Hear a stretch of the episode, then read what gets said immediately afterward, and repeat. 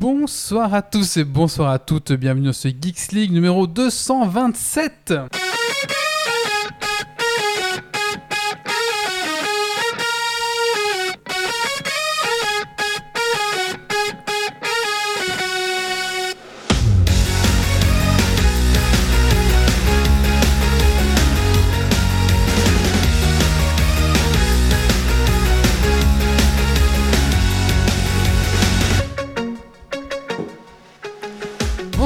et bonsoir à toutes, bienvenue ce Geeks League numéro 227, enregistré ce vendredi 30 octobre 2021. Bienvenue à toi dans ton podcast qui sont la frite et la bière.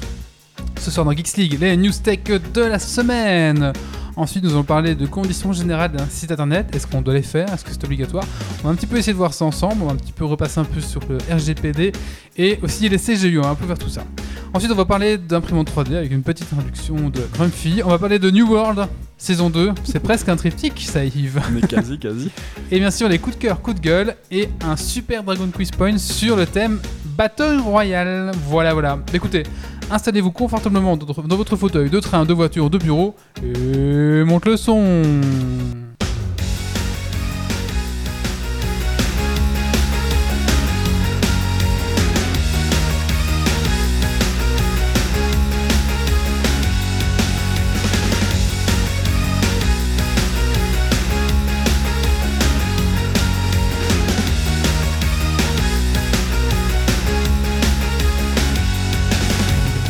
Ce podcast est sponsorisé par nos tipeurs. Merci à Grégory, Dergonix, Rems, Pirkens, Gauthier, Cardar et notre Jérôme.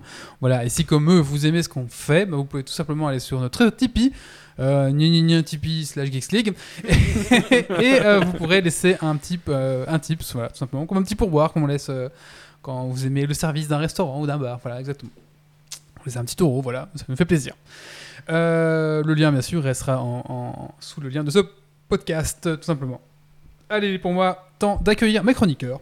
Et ce soir, nous accueillons Yves. Bonsoir Yves. Bonsoir. Alors Yves, qu'est-ce que tu as fait de geek ces 15 derniers jours Euh, J'ai joué à New World pendant 15 jours. Mad World. Non, c'est New presque ça. World. Euh, non, mais oui, j'ai joué beaucoup euh, au dernier MMO de Amazon. Rien, rien d'autre en fait. D'accord. Nous avons Titi ce soir. Bonsoir Titi. Bonsoir tout le monde. Alors Titi, qu'est-ce que tu as fait de geek ces 15 derniers jours? J'ai un peu rallumé du Bioshock euh, par nostalgie et c'était chouette. euh, voilà. Très bien. Est-ce qu'il y a un remaster Bioshock récemment? Bah ouais, je suis tombé là-dessus sur, euh, sur Switch, mais c'est pas récent. Moi, Ouais. je, suis- je suis toujours décalé, mais voilà. ah, ouais, ouais, ouais. ah oui, je savais, pas que- je savais même pas qu'il était sur Switch, tu vois. Ah si, il y a les trois, euh, trois, trois jeux pour 20 balles. Ah oui, ça va. Pour une fois, ça va. C'est Voilà. assez raisonnable. Et nous avons Grumpy ce soir. Bonsoir. Grumpy. Qu'est-ce que tu as fait de geek? Ces 15 derniers jours, Grumpy Euh, quelques séries et surtout jouer à Timberborn. Et À c'est quoi à peu près, c'est à peu près tout. Ah, Timberborn, Timberborn. D'accord. c'est mon coup de pas. cœur, donc on Ah. je détaillerai à ce moment-là. On en reviendra, tout à fait. Et ben voilà, écoutez. Euh... oh, sais pas qui c'est. voilà, il y a des gens. qui veulent des bonbons, ça. On n'a pas- aujourd'hui Halloween, donc. euh, Mais c'était vraiment quelqu'un de... qui venu à Geeks League ou pas? Bah peut-être. Titi hein, va voir. Ah, moi, je vais et, Wally, toi, qu'est-ce que t'as fait tu as des bonbons Alors pour les gens qui nous écoutent, non, j'ai pas de bonbons. Il y a des clémentines, balance-leur une clémentine. C'est bon pour sa santé. Voilà, alors pour les gens qui disent, il y a des gens qui viennent te frapper à la porte euh, Mais pour c'est pas Halloween. aujourd'hui Halloween. Mais c'est pas Halloween, donc c'est demain, moi j'ai encore rien. Aujourd'hui, c'est des baffes que tu reçois. Voilà, c'est ça. Alors, euh, je sais pas qui c'est. Ah mais non, mais...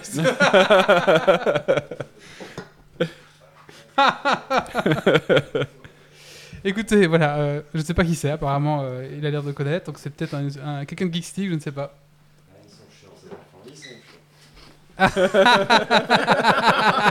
Bonjour, bonjour. Ah mais on va, tu nous as pas prévenu, on va rajouter un micro Vous ça, Emily là-bas Mais bienvenue, Ah. dis donc. Ouais Mais tu nous as pas dit que tu venais? Non, parce que c'était pas prévu. Et, euh, comme j'étais quand même pas loin, euh, je suis venu faire ma minute et je me casse. C'est le collègue qui vient de faire irruption dans la pièce. Voilà. Et bah écoute, c'est, euh, on va commencer par la minute du colloque alors. Il y a même euh, Marie dans la voiture avec le chien. Installe-toi, installe-toi. Installe-toi euh, et minute du colloque. Hein. Allez, c'est parti. Visite surprise du colloque, euh, déguisé. carrément surprise. Mon masque, hein, si vous voulez. Allez, c'est parti, minute du colloque, un jingle.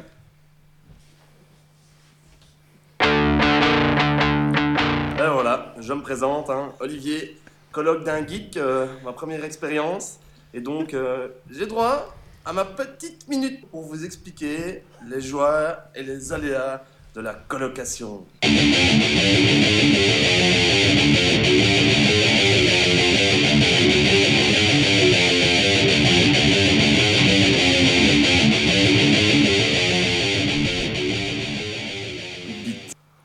Et ben voilà, bonsoir à tous. Euh, comme j'ai dit, hein, j'étais de passage pas loin. Et donc je me suis dit, je vais vite faire ma minute et je me sauve parce que madame, elle est dans la voiture avec le chien qui est dégueulasse parce qu'on vient d'une marche euh, au flambeau en forêt euh, pour Halloween. Voilà. C'était bien On était à Lanzy. euh, bah putain, il y avait, je sais pas, il y avait 200 personnes. euh, et au tout début, ils nous ont fait passer par un goulet. Donc il y avait déjà 10 minutes de fil pour d'abord passer le goulet de, de 60 cm dans une ruelle. Mais sinon, ouais, ouais, c'était sympa. Bon, la météo un peu dégueu et tout. Mais, mais voilà, eh ben, ma minute, je vais la consacrer, consacrer à ça et je vais râler parce que tous les enfants pleuraient parce qu'ils sont venus pour une marche où il y avait des, des- des animations et des lancers de bonbons. Mais avec le Covid, eh ben, ils ont dit on va pas lancer de bonbons. Donc tous les enfants, ils étaient avec leur seau, ils étaient avec leur sachet et tout.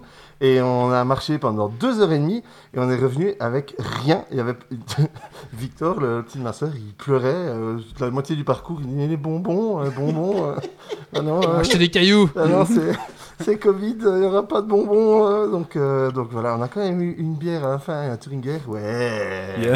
on n'est pas venu pour rien. Ah, il y a pas de bonbons, il y avait de la bière. hein. Ouais, mais ça, ça, pour la bière, On voit il y a- les priorités. ça, pour la bière, il n'y a pas de Covid. Et, euh, et voilà, donc là maintenant, ben, je vais partir parce que demain, euh, c'est la grosse fiesta, ça va être dur. Et si je reste ici, ça va être trop, trop, trop piégeux. Quoi.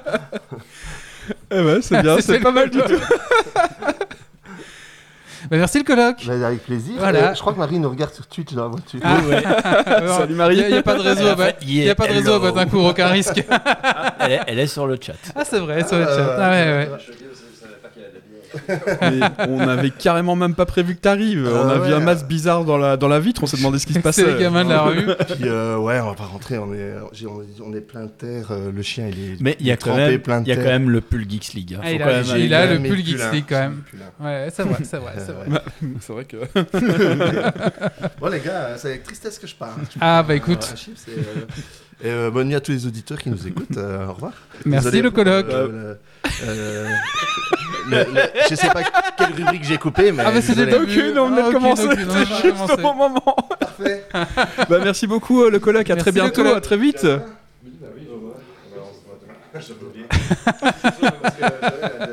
Écoutez, maintenant il est temps de passer à la suite.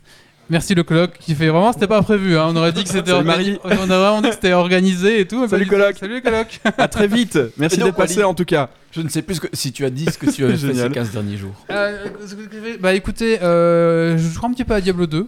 Euh, et puis pas mal de boulot, euh, un petit peu de préparation League, enfin voilà, donc euh, un Diablo 2. Diablo Et- 2, euh, remaster, euh, je commence à être bien équipé, maintenant on arrive au point où il faut que les Ton patron écoute le podcast. Ouais, mais, euh, le soir. Un peu Diablo 2 et pas mal de boulot. Quand on vous dit que le coloc, ça, ça arrive comme ça. Hein Oui, C'est voilà.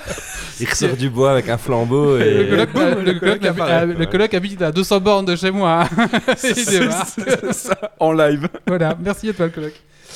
Euh, et on allait passer donc au news tech de la semaine. Ah oui, donc il y a Evolution Mate qui sur, sur le chat qui dit finalement ce n'est pas sans invité ce soir. Bah oui, c'est vrai, oui. Ça, c'est la guest star. Allez, c'est parti. Et news tech de la semaine.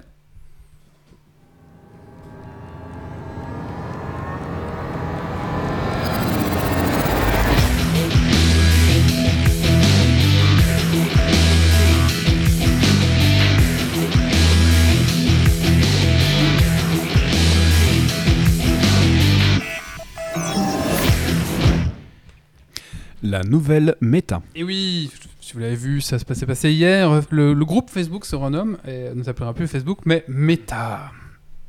Voilà, donc c'est Mark Zuckerberg qui l'a annoncé. Euh, donc Meta, c'est le groupe un petit peu parce que c'est le métavers euh, qui va du coup, euh, qui va du coup regrouper euh, Facebook, WhatsApp, Instagram, Messenger, Oculus et Portal. Il a fait une petite démonstration de comment il imaginait un petit peu le monde avec sa réalité virtuelle plus Facebook mélangé dedans, etc. Allez voir, c'est intéressant. Une petite démo où il y a Marc qui est directement dans le truc.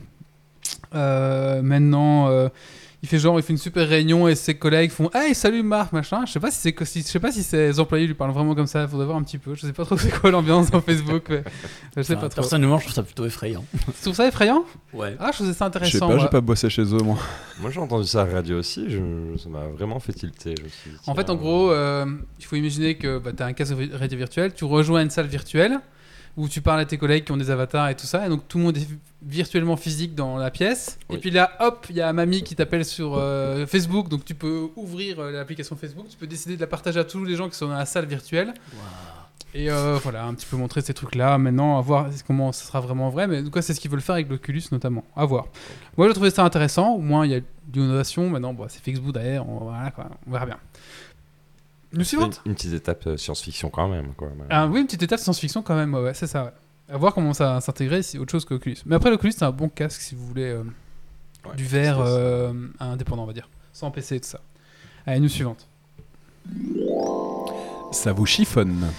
Et oui, euh, donc euh, si vous avez euh, Facebook, a- enfin Facebook, Apple a annoncé son nouveau produit en plus du MacBook 13, euh, 14 et 16 pouces, qui est la chiffonnette. La chiffonnette Apple, afin de nettoyer vos appareils, coûte 25 euros. donc la petite chiffonnette. Bon, il faut quand même savoir que ça n'a pas empêché la chiffonnette de- d'être en rupture de stock. hein. Les gens se sont arrachés la chiffonnette. Alors maintenant, moi dans la vie, je compte tout en chiffonnette, tout me paraît beaucoup moins cher. Par exemple, savez-vous qu'une PlayStation 5 ne coûte que 20 chiffonnettes? C'est Voilà. dérisoire. Voilà, une Ferrari 488 Spider V8, 460 chevaux, 10 042 chiffonnettes. Voilà. Et un SMIC belge, 63 chiffonnettes. Alors voilà. hein. Bon voilà. Euh, il faut savoir que iFix, ça fait donc c'est les gens, c'est le site qui ouvre les, les appareils et qui note une note de réparation dessus. Et ben ils ont donné, une note de 0 sur 10 parce qu'une fois que la chiffonnette est coupée en deux, on ne pouvait pas la recoller. Donc voilà. Voilà, c'était la chiffonnette. Émulation au rabais. Et oui, euh, la semaine passée, on avait parlé de l'offre euh, étendue, euh, l'extension de Switch Online. Donc, euh, à la place de 20 euros, pour 40 euros, vous aviez les jeux Nintendo 64 et aussi quelques jeux Sega, directement accessibles via votre, émulateur Nintendo Switch. Et donc, du coup, bah, les gens, forcément, se sont appropriés la chose et ils se sont rendus compte que les jeux étaient très, très, très, très, très mal émulés, que les jeux étaient même mieux émulés sur Wii U que sur Nintendo Switch. Euh, on a l'exemple par exemple de Ocarina of Time où euh, la texture est vraiment. Alors on- euh, les gens ont comparé entre la Nintendo 64, la Wii U et la Switch, et le plus dégueulasse est bien sûr Switch. sur la Switch. Euh, donc il y a pas mal de problèmes de ce style-là. Il y a notamment un input lag. Donc quand vous appuyez sur un bouton, il y a un petit délai pour que Mario, pour que Mario saute par exemple. Euh, sur la Switch, il est vraiment très élevé, donc c'est un petit peu déconcertant. Euh, il y a aussi le netcode qui à la ramasse. Par exemple, vous pouvez jouer en ligne à Mario Kart 64. Et en fait, euh, les gens ont un petit peu regardé ce qui se passait derrière. Et en fait, euh, ce qu'il y a, c'est que le netcode est très très pourri parce que tout le monde doit tout le temps être interconnecté avec tout le monde. Et il apparemment, il, il y a beaucoup trop de données qui se transfèrent entre les gens. Et du coup, s'il y a une personne qui lag, tout le monde lag. Et en fait, bon voilà, le netcode est vraiment horrible. Euh, Enfin voilà, donc tout ça fait qu'il y a d'autres problèmes encore euh, bon, auxquels j'ai pas tout à fait tout, tout, tout, tout, tout compris. Mais en tout cas, il y a beaucoup de problèmes avec ces, ces émulations qu'ils ont un peu essayé de Mais remettre. enfin, c'est le réseau Nintendo aussi de base qui est pourri. Peut-être que le réseau Nintendo est pourri aussi de base. Mais en tout cas, tout fait. Après, l'émulation, bon, ils auraient quand même fait un effort, quoi. Donc voilà. Alors sur Twitter, il y a pas mal de trolls, de gens qui. Il y a un mec qui joue sur, sur, euh, son MacBook qui fait Ah bah, il marche très bien l'émulation. euh. Donc il y a plein de gens qui, rigolent un petit peu de ça. Il faut savoir aussi a le contrôleur Nintendo 64 qui est sorti. Oui, j'ai vu Et ça. malheureusement, euh, ben, les scalpers se sont emparés. Et donc, si vous voulez, vous pouvez les retrouver à 170 euros sur eBay. C'est cher quand même. hein. Voilà. Donc, euh, voilà. Mais si on compte en chiffonnette, ça va. En chiffonnette, ça va. L'année suivante. Vers l'infini et... Vers l'infini. Et... Alors, il faut savoir qu'il y a un nouveau, euh, un nouveau, un spin-off de Buzz Éclair qui va sortir. Euh, je, vous recommande d'aller voir la bande-annonce. D'ailleurs, je l'ai mis le lien, je crois, dans, les news. A un des comparses peut le mettre dans le chat. Euh, vous n'hésitez à le voir après. Et euh, en fait, avant de rencontrer Woody et ses amis, Buzz s'est envolé vers l'infini et l'au-delà. Et euh, c'est l'histoire que ça va raconter, en fait. Voilà. Pour tous les fans de Toy Story qui, après, je crois qu'il y a 4 ou 5 épisodes de Toy Story, qui pensaient avoir dit euh, adieu en fait à, la série Toy Story. Après, ils étaient tous, tous intéressants. Bon voilà. Euh, Il y a une nouvelle saga qui a été lancée, qui est une espèce de spin-off sur Buzz Éclair. Et le style, c'est pas un style de dessin comme dans Toy Story, c'est un dessin un petit peu plus adulte. Donc je me demande un petit peu euh, qui c'est que ça cible? Est-ce que c'est, bah, moi, pour moi, je pense que c'est les, les- les- C'est la continuité. c'est les gens, avant. c'est les gens qui ont grandi avec Toy Story, qui maintenant sont des adultes et du coup ils ont fait un dessin animé. Comme tout, tout Disney, euh, c'est toujours la même chose. Hein, euh, vrai. Ils créent un manque et puis ils reviennent. Et... Voilà. Et du Et coup, je trouve que c'est très très bien. euh, en tout cas, la bande annonce euh, euh, donne envie. Euh, à voir un petit peu. Moi, je pense que je sais pas si j'irai voir au cinéma, mais en tout cas, s'il sera sur euh, Disney+, je pense que je le regarderai sur Disney+. par Bah oui. Voilà. Nous suivante. Mini frigo, maxi scalp. Et oui, euh, euh, il faut savoir que Xbox a sorti euh, ce, qui à la base, ce qui à la base était une blague, donc euh, les gens trouvaient que sa, sa Xbox ressemblait quand même à un frigo. Et ben ils ont dit, bon, on va, chiche, on va vraiment faire un frigo, donc ils l'ont fait. Il faut savoir que c'est un mini frigo qui permet de tenir 12 canettes dedans, euh, qui était euh, précommandable à 99 dollars, ou 89 pounds. Donc 4 chiffonnettes quoi. C'est des, des- canettes nouveau format, quoi. C'est pas les Oui, canettes. euh, c'est les canettes, euh, c'est ça, c'est les canettes euh, tout à fait, voilà, les grandes canettes, vous savez qu'on a un peu partout.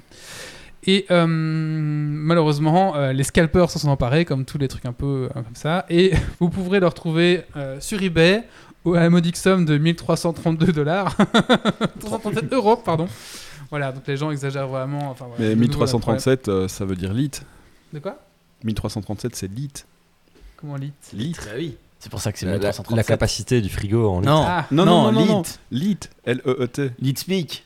je comprends pas. Oh mon dieu, mais c'est pas possible. On en parlera dans un prochain C'est quoi? Mais il faut en parler, c'est quoi? Il y a une euh, blague? Lit speak, c'est c'est euh, lit speak. Enfin, Elite, quoi. Enfin, IT, tu vois. C'est un, truc- un truc Non, d'informaticien. ils mais- n'importe quoi, c'est des litres. En frigo, c'est des litres. En fait, quand, quand tu vois 1307, tu le remets à l'envers, ça fait, c'est écrit lit. Ah, Ah, d'accord. comme quand t'écris avec la, ta Ouais, calculette oups. Elbez. en, en euh, gros, tu changes quoi. certains caractères euh, par des chiffres, etc. Et quoi Alors, du coup, c'est une blague ou c'est. Bah, à Euh, mon non, c'est. C'est probablement une blague parce que si, si le bazar coûte 100 balles et qu'ils mettent à, à lit, soit ça. À mon avis, non, à mon avis, c'est une blague. hein. Mais, Mais j'en ai après- vu- j'ai été voir moi-même et j'en ai vu plein de euh, super chers. Ça, c'est la plus chère que j'ai vue, mais il y en a vraiment des trucs super chers à 400, 500 balles quoi. Mais Ouais, peut-être ça- que ça, c'est une avis- blague à 1337 Celui-là, ou oui. l'inverse. Mais à mon avis, qui avait oui, affiché ce 500 prix-là balles, ça une blague. 500 balles, ça m'étonne pas que ça soit aussi cher que ça. Je pense que c'est Yves ou Grumpy qui l'ont vendu, Non, non. non, non, et après, c'est trop drôle. Les frais, de port, les frais de port, c'est 69. Lit et Ah. 69. je crois que c'est pur geek Voilà. euh, Alors, Internet, quoi. alors euh, du coup, euh, voilà, je n'ai pas compris euh, la blague du du mec. troll d'internet. C'est du troll Mais d'internet, en mais, même temps, il y en a Wa- vraiment Wally, des très chers. jusqu'à jusqu'à peu, tu ne savais pas ce que c'était un rickroll, donc. euh, Et je crois que j'ai oublié même. Ah si, Ah, je sais ce que c'est. Non, non, non, je sais- il va et te je- le renvoyer. Je ne savais pas ce que c'était, en effet. Maintenant, j'ai déjà fait la Comment t'as pu passer à côté de Mais ça je, je ne sais pas.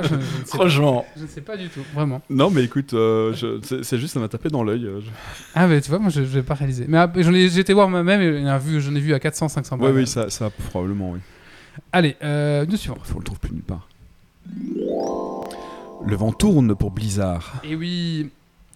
Ah oui, mais Evolution Man euh, n'avait pas compris non plus. Je suis pas le seul. Hein. euh. Mais c'est des blagues de vieux d'internet en fait. Ah, d'accord. c'est pour ça. D'accord. Allez, dédicace, les, à... les débuts d'internet. dédicace à vous, les vieux d'Internet. Euh, pas de BlizzCon cette année pour Blizzard. Euh, en effet, ils ont préféré se recentrer sur eux-mêmes.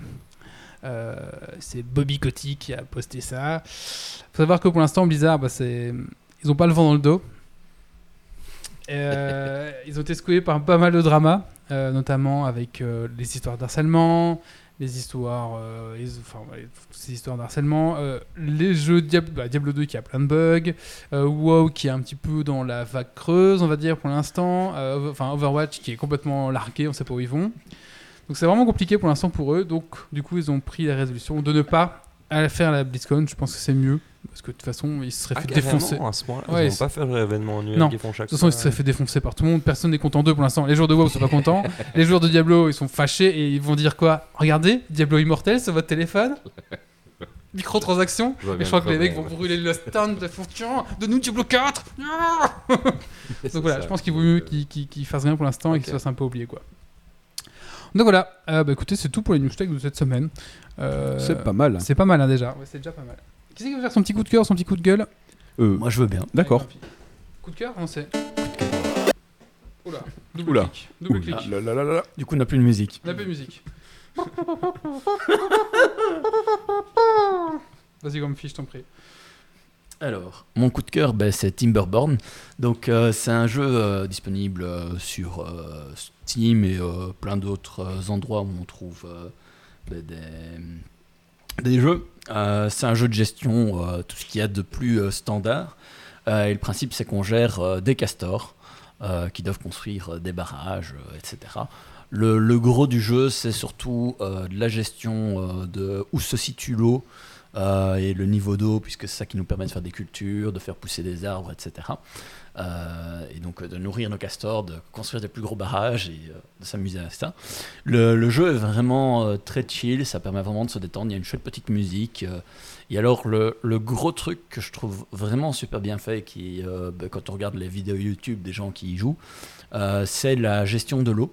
Parce qu'il y a vraiment le moteur de rendu de- des niveaux quand on ouvre un barrage ou quoi, ou quand il y a l'eau qui arrive, ben, les, les ondes que ça fait, euh, le- la, te- la terre qui devient verte, etc. Enfin, c'est vraiment, vraiment bien fait. Euh, très agréable et ça tourne euh, ben, correctement sur des machines sans, sans prétention. Donc, il Mhm. faut juste un peu de RAM et un peu de CPU, mais en termes de graphique, ça bouffe Ça quasi tourne rien. sur un grippin. Bah, C'est-à-dire que sur mon PC de dev, il n'y a pas de carte graphique dédiée, c'est une, une carte graphique intégrée, donc c'est un GPU intégré au CPU, euh, ça tourne sans souci. Bon, euh, après le ventilateur, il, il, Il y va, mais ouais. le PC, il a déjà 4-5 ans, je pense. Euh, et euh, non, franchement, ça va bien. Et alors, il n'y a pas encore de version native Linux, Mhm. mais euh, ça tourne très bien avec Proton, qui est euh, le moteur de, que Steam a développé depuis pas mal d'années pour euh, bah, faire en sorte que des jeux euh, Windows puissent tourner sous euh, Linux sans trop de difficultés. Mhm. Donc voilà. Petit jeu, donc euh, de la gestion, euh, construit sa ville, etc. Et vraiment très sympathique. Très bien. Bah écoute, je ne sais pas du tout. J'essaierai. Je pense que j'irai voir un peu le style graphique déjà. Merci, Grumpy. Écoutez, on va passer à la suite. Euh, Je vais peut-être pas euh, passer ça directement. On passe à quoi d'abord? Yves, Yves? Yves, t'es prêt? Ah oui, oui, je peux vous, je peux vous faire euh, lead speak en vitesse hein, si vous voulez. ah bah oui, Ah bah ouais. Ah bah attends, on met le jingle de Yves, attention, ra- c'est raccord, vous allez voir. Internet des vieux.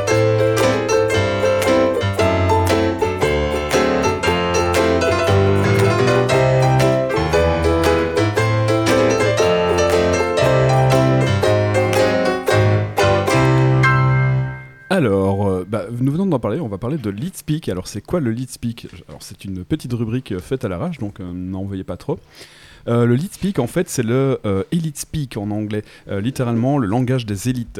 Euh, c'est un système d'écriture utilisant des caractères alphanumériques. euh, à la place du ASCII, enfin alphanumérique ASCII, de manière euh, peu compréhensible pour les néophytes, appelés noob, et les déclinaisons qui s'en démarquent. C'est comme les, E, les trois à la place des E? Euh, pas que, ouais, par exemple. Le principe est d'utiliser des caractères euh, graphiquement voisins des caractères usuels. Par exemple, le 5 remplace le S, le 7 remplace le T, euh, et bar underscore bar remplace le U. Ou le K, le pipe.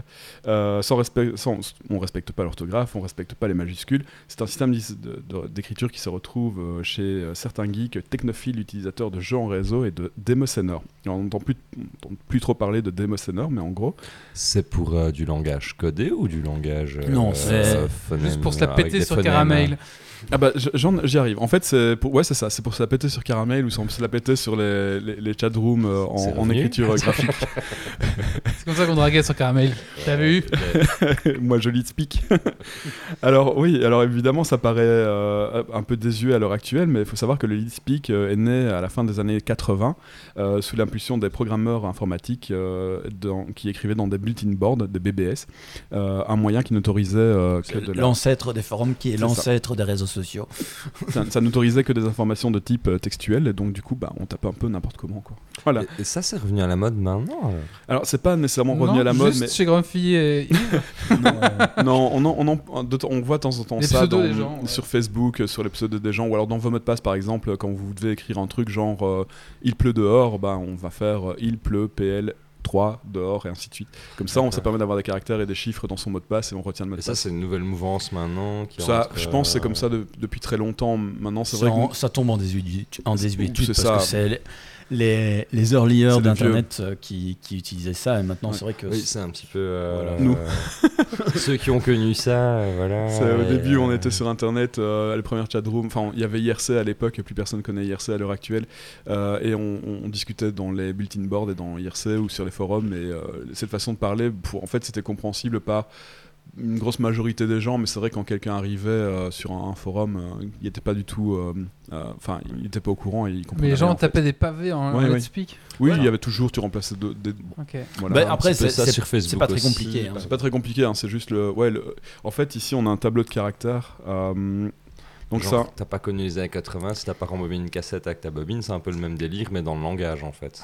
Un peu, oui, je Bah, pense. dans ouais. le début d'Internet, en fait. Oui. C'est Ouais, alors ça. En plus, le truc, c'est que le lead speak, c'est un langage à plusieurs niveaux. Donc, vous pouvez écrire la même chose de façon euh, différente, en fait. Un lead, ça peut être L33T, ça peut être 133 1337, ça peut être euh, le si- Ça peut être beaucoup de choses. Ça peut être un frigo. ça, ça peut- En fait, ça peut être franchement beaucoup de choses. Mais c'est vrai que euh, quand on voit ce genre de choses, enfin, lead 1337, c'est typique, quoi. C'est Oui. vraiment le lead speed ou Axor, un hacker. lead, lead Axor et lead hacker. Mais il y, a- il y a beaucoup de films. euh, non, mais quoi Il est la un petit peu plus jeune qu'eux, donc. euh, Mais Non, ça, ça, ça fait. C'était quoi le, le film encore euh, sur les hackers? Euh, Je suis le maître du monde. Non, c'était ça, c'était dans James Bond. Mais euh, il y avait un. Bah, Hacker, ça s'appelait le film, non? Oui, je crois que c'est Hacker, en fait. C'est Hacker, ça s'appelait. Oui. Et il y avait. euh, et comment il s'appelait? Il y, a, il y a des trucs, il y a des mémés Oui. euh, avec ça euh, qui sont assez Oui, exceptionnels. enfin en bref, c'est un, enfin, vieux bref. fi- c'est un vieux film qui, était- qui est vraiment à mourir de rire parce que ça n'a rien à voir avec la réalité. Maintenant, ouais, c'est un, c'est un peu vieilli, quoi. Euh, peu. mais... mais alors, ouais, dans, à l'heure actuelle, on l'utilise euh, bah, pour coder euh, des trucs genre Viagra, V1, 4, V1 4 GR4, Viagra. Oui, c'est vraiment pour les vieux au final.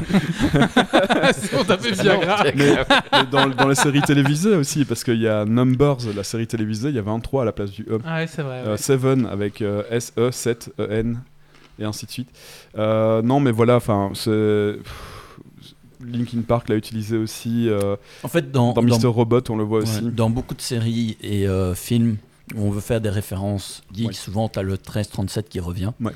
Euh, que ce soit sur euh, l'heure qui est affichée, les trucs comme ça, c'est des petites références à ça, Mhm. qui est vraiment le début d'Internet euh, et des réseaux. Quoi.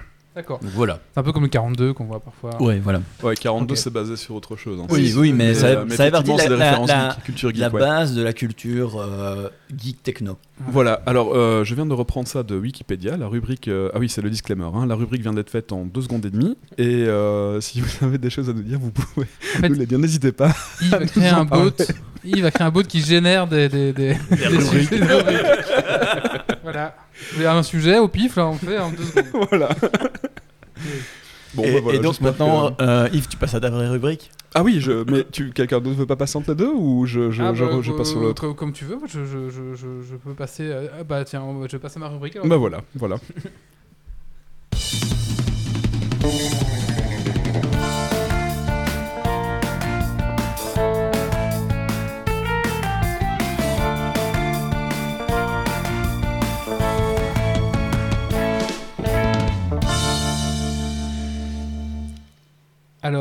CGU, CGV, GRPD, GPDR, GRPD, cookies, bourse légale, politique des données. Bon, tout ça, c'est un peu compliqué. Euh, si on veut créer un site, on voit parfois ça en dessous et qui s'affiche, mention légale, tout ça. On va essayer un petit peu ici de voir plus clair, de voir qu'est-ce qui est nécessaire si vous voulez faire un petit site, qu'est-ce qui est obligatoire, qu'est-ce qui n'est pas obligatoire. Ce qui est obligatoire, c'est des mentions légales qui permettent d'identifier l'éditeur et l'hébergeur du site. Ce qui est obligatoire, c'est d'avoir des conditions générales de vente si vous vendez quelque chose sur votre site. hein. si c'est juste un site, un vlog euh, où vous montrez, euh, hein, là par exemple. Mais si vous vendez quelque chose sur votre site, euh, qui soit euh, virtuel ou physique, il va vous falloir des conditions générales de vente. Donc ça, c'est lié à tous les sites e-commerce, sauf si votre site est dédié seulement à du B2B. Donc à du professionnel vers professionnel. À ce moment-là, la, loi, on va dire, euh, de commerce qui régit au-dessus au-dessus de ça, donc normalement, il n'y a pas besoin. Ouais, entre requins, ils savent. Euh, la politique de conf- confidentialité des données, donc ça c'est tout ce qui est lié euh, au GDPR ou RGPD, c'est la même chose hein, en anglais et en français. Ça c'est obligatoire aussi.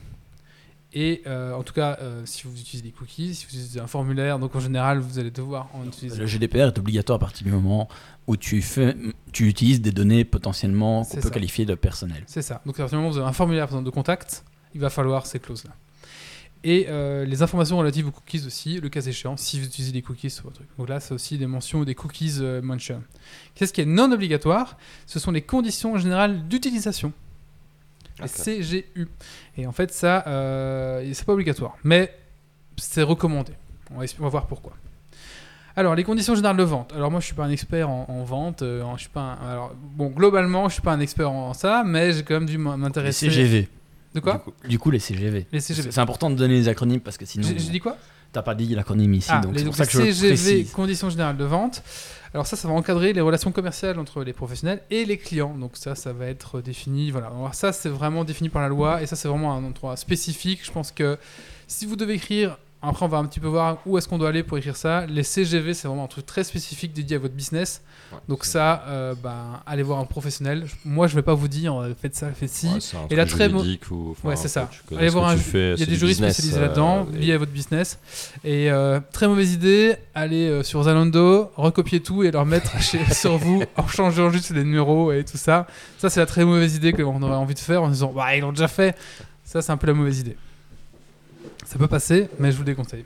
Parce que si vous avez un problème et quelqu'un se retourne contre vous, c'est là on va aller voir ça. Et si c'est pas à jour, on va en faire Ah, mon salaud. Ah. voilà. Alors, euh, il y a un peu un gloubi-boulga entre les, entre euh, les cookies mention, euh, les- les- la politique de confidentialité. Tout ça, on peut le résumer en une page. on a un bloc, on va dire, qui sera qu'on pourra résumer en la politique de confidentialité. De confidentialité.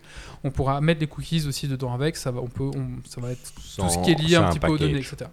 Alors ça, donc comme j'ai dit précédemment, alors RGPD, ça veut dire quoi? C'est règlement général, Pardon. règlement général sur la protection des données.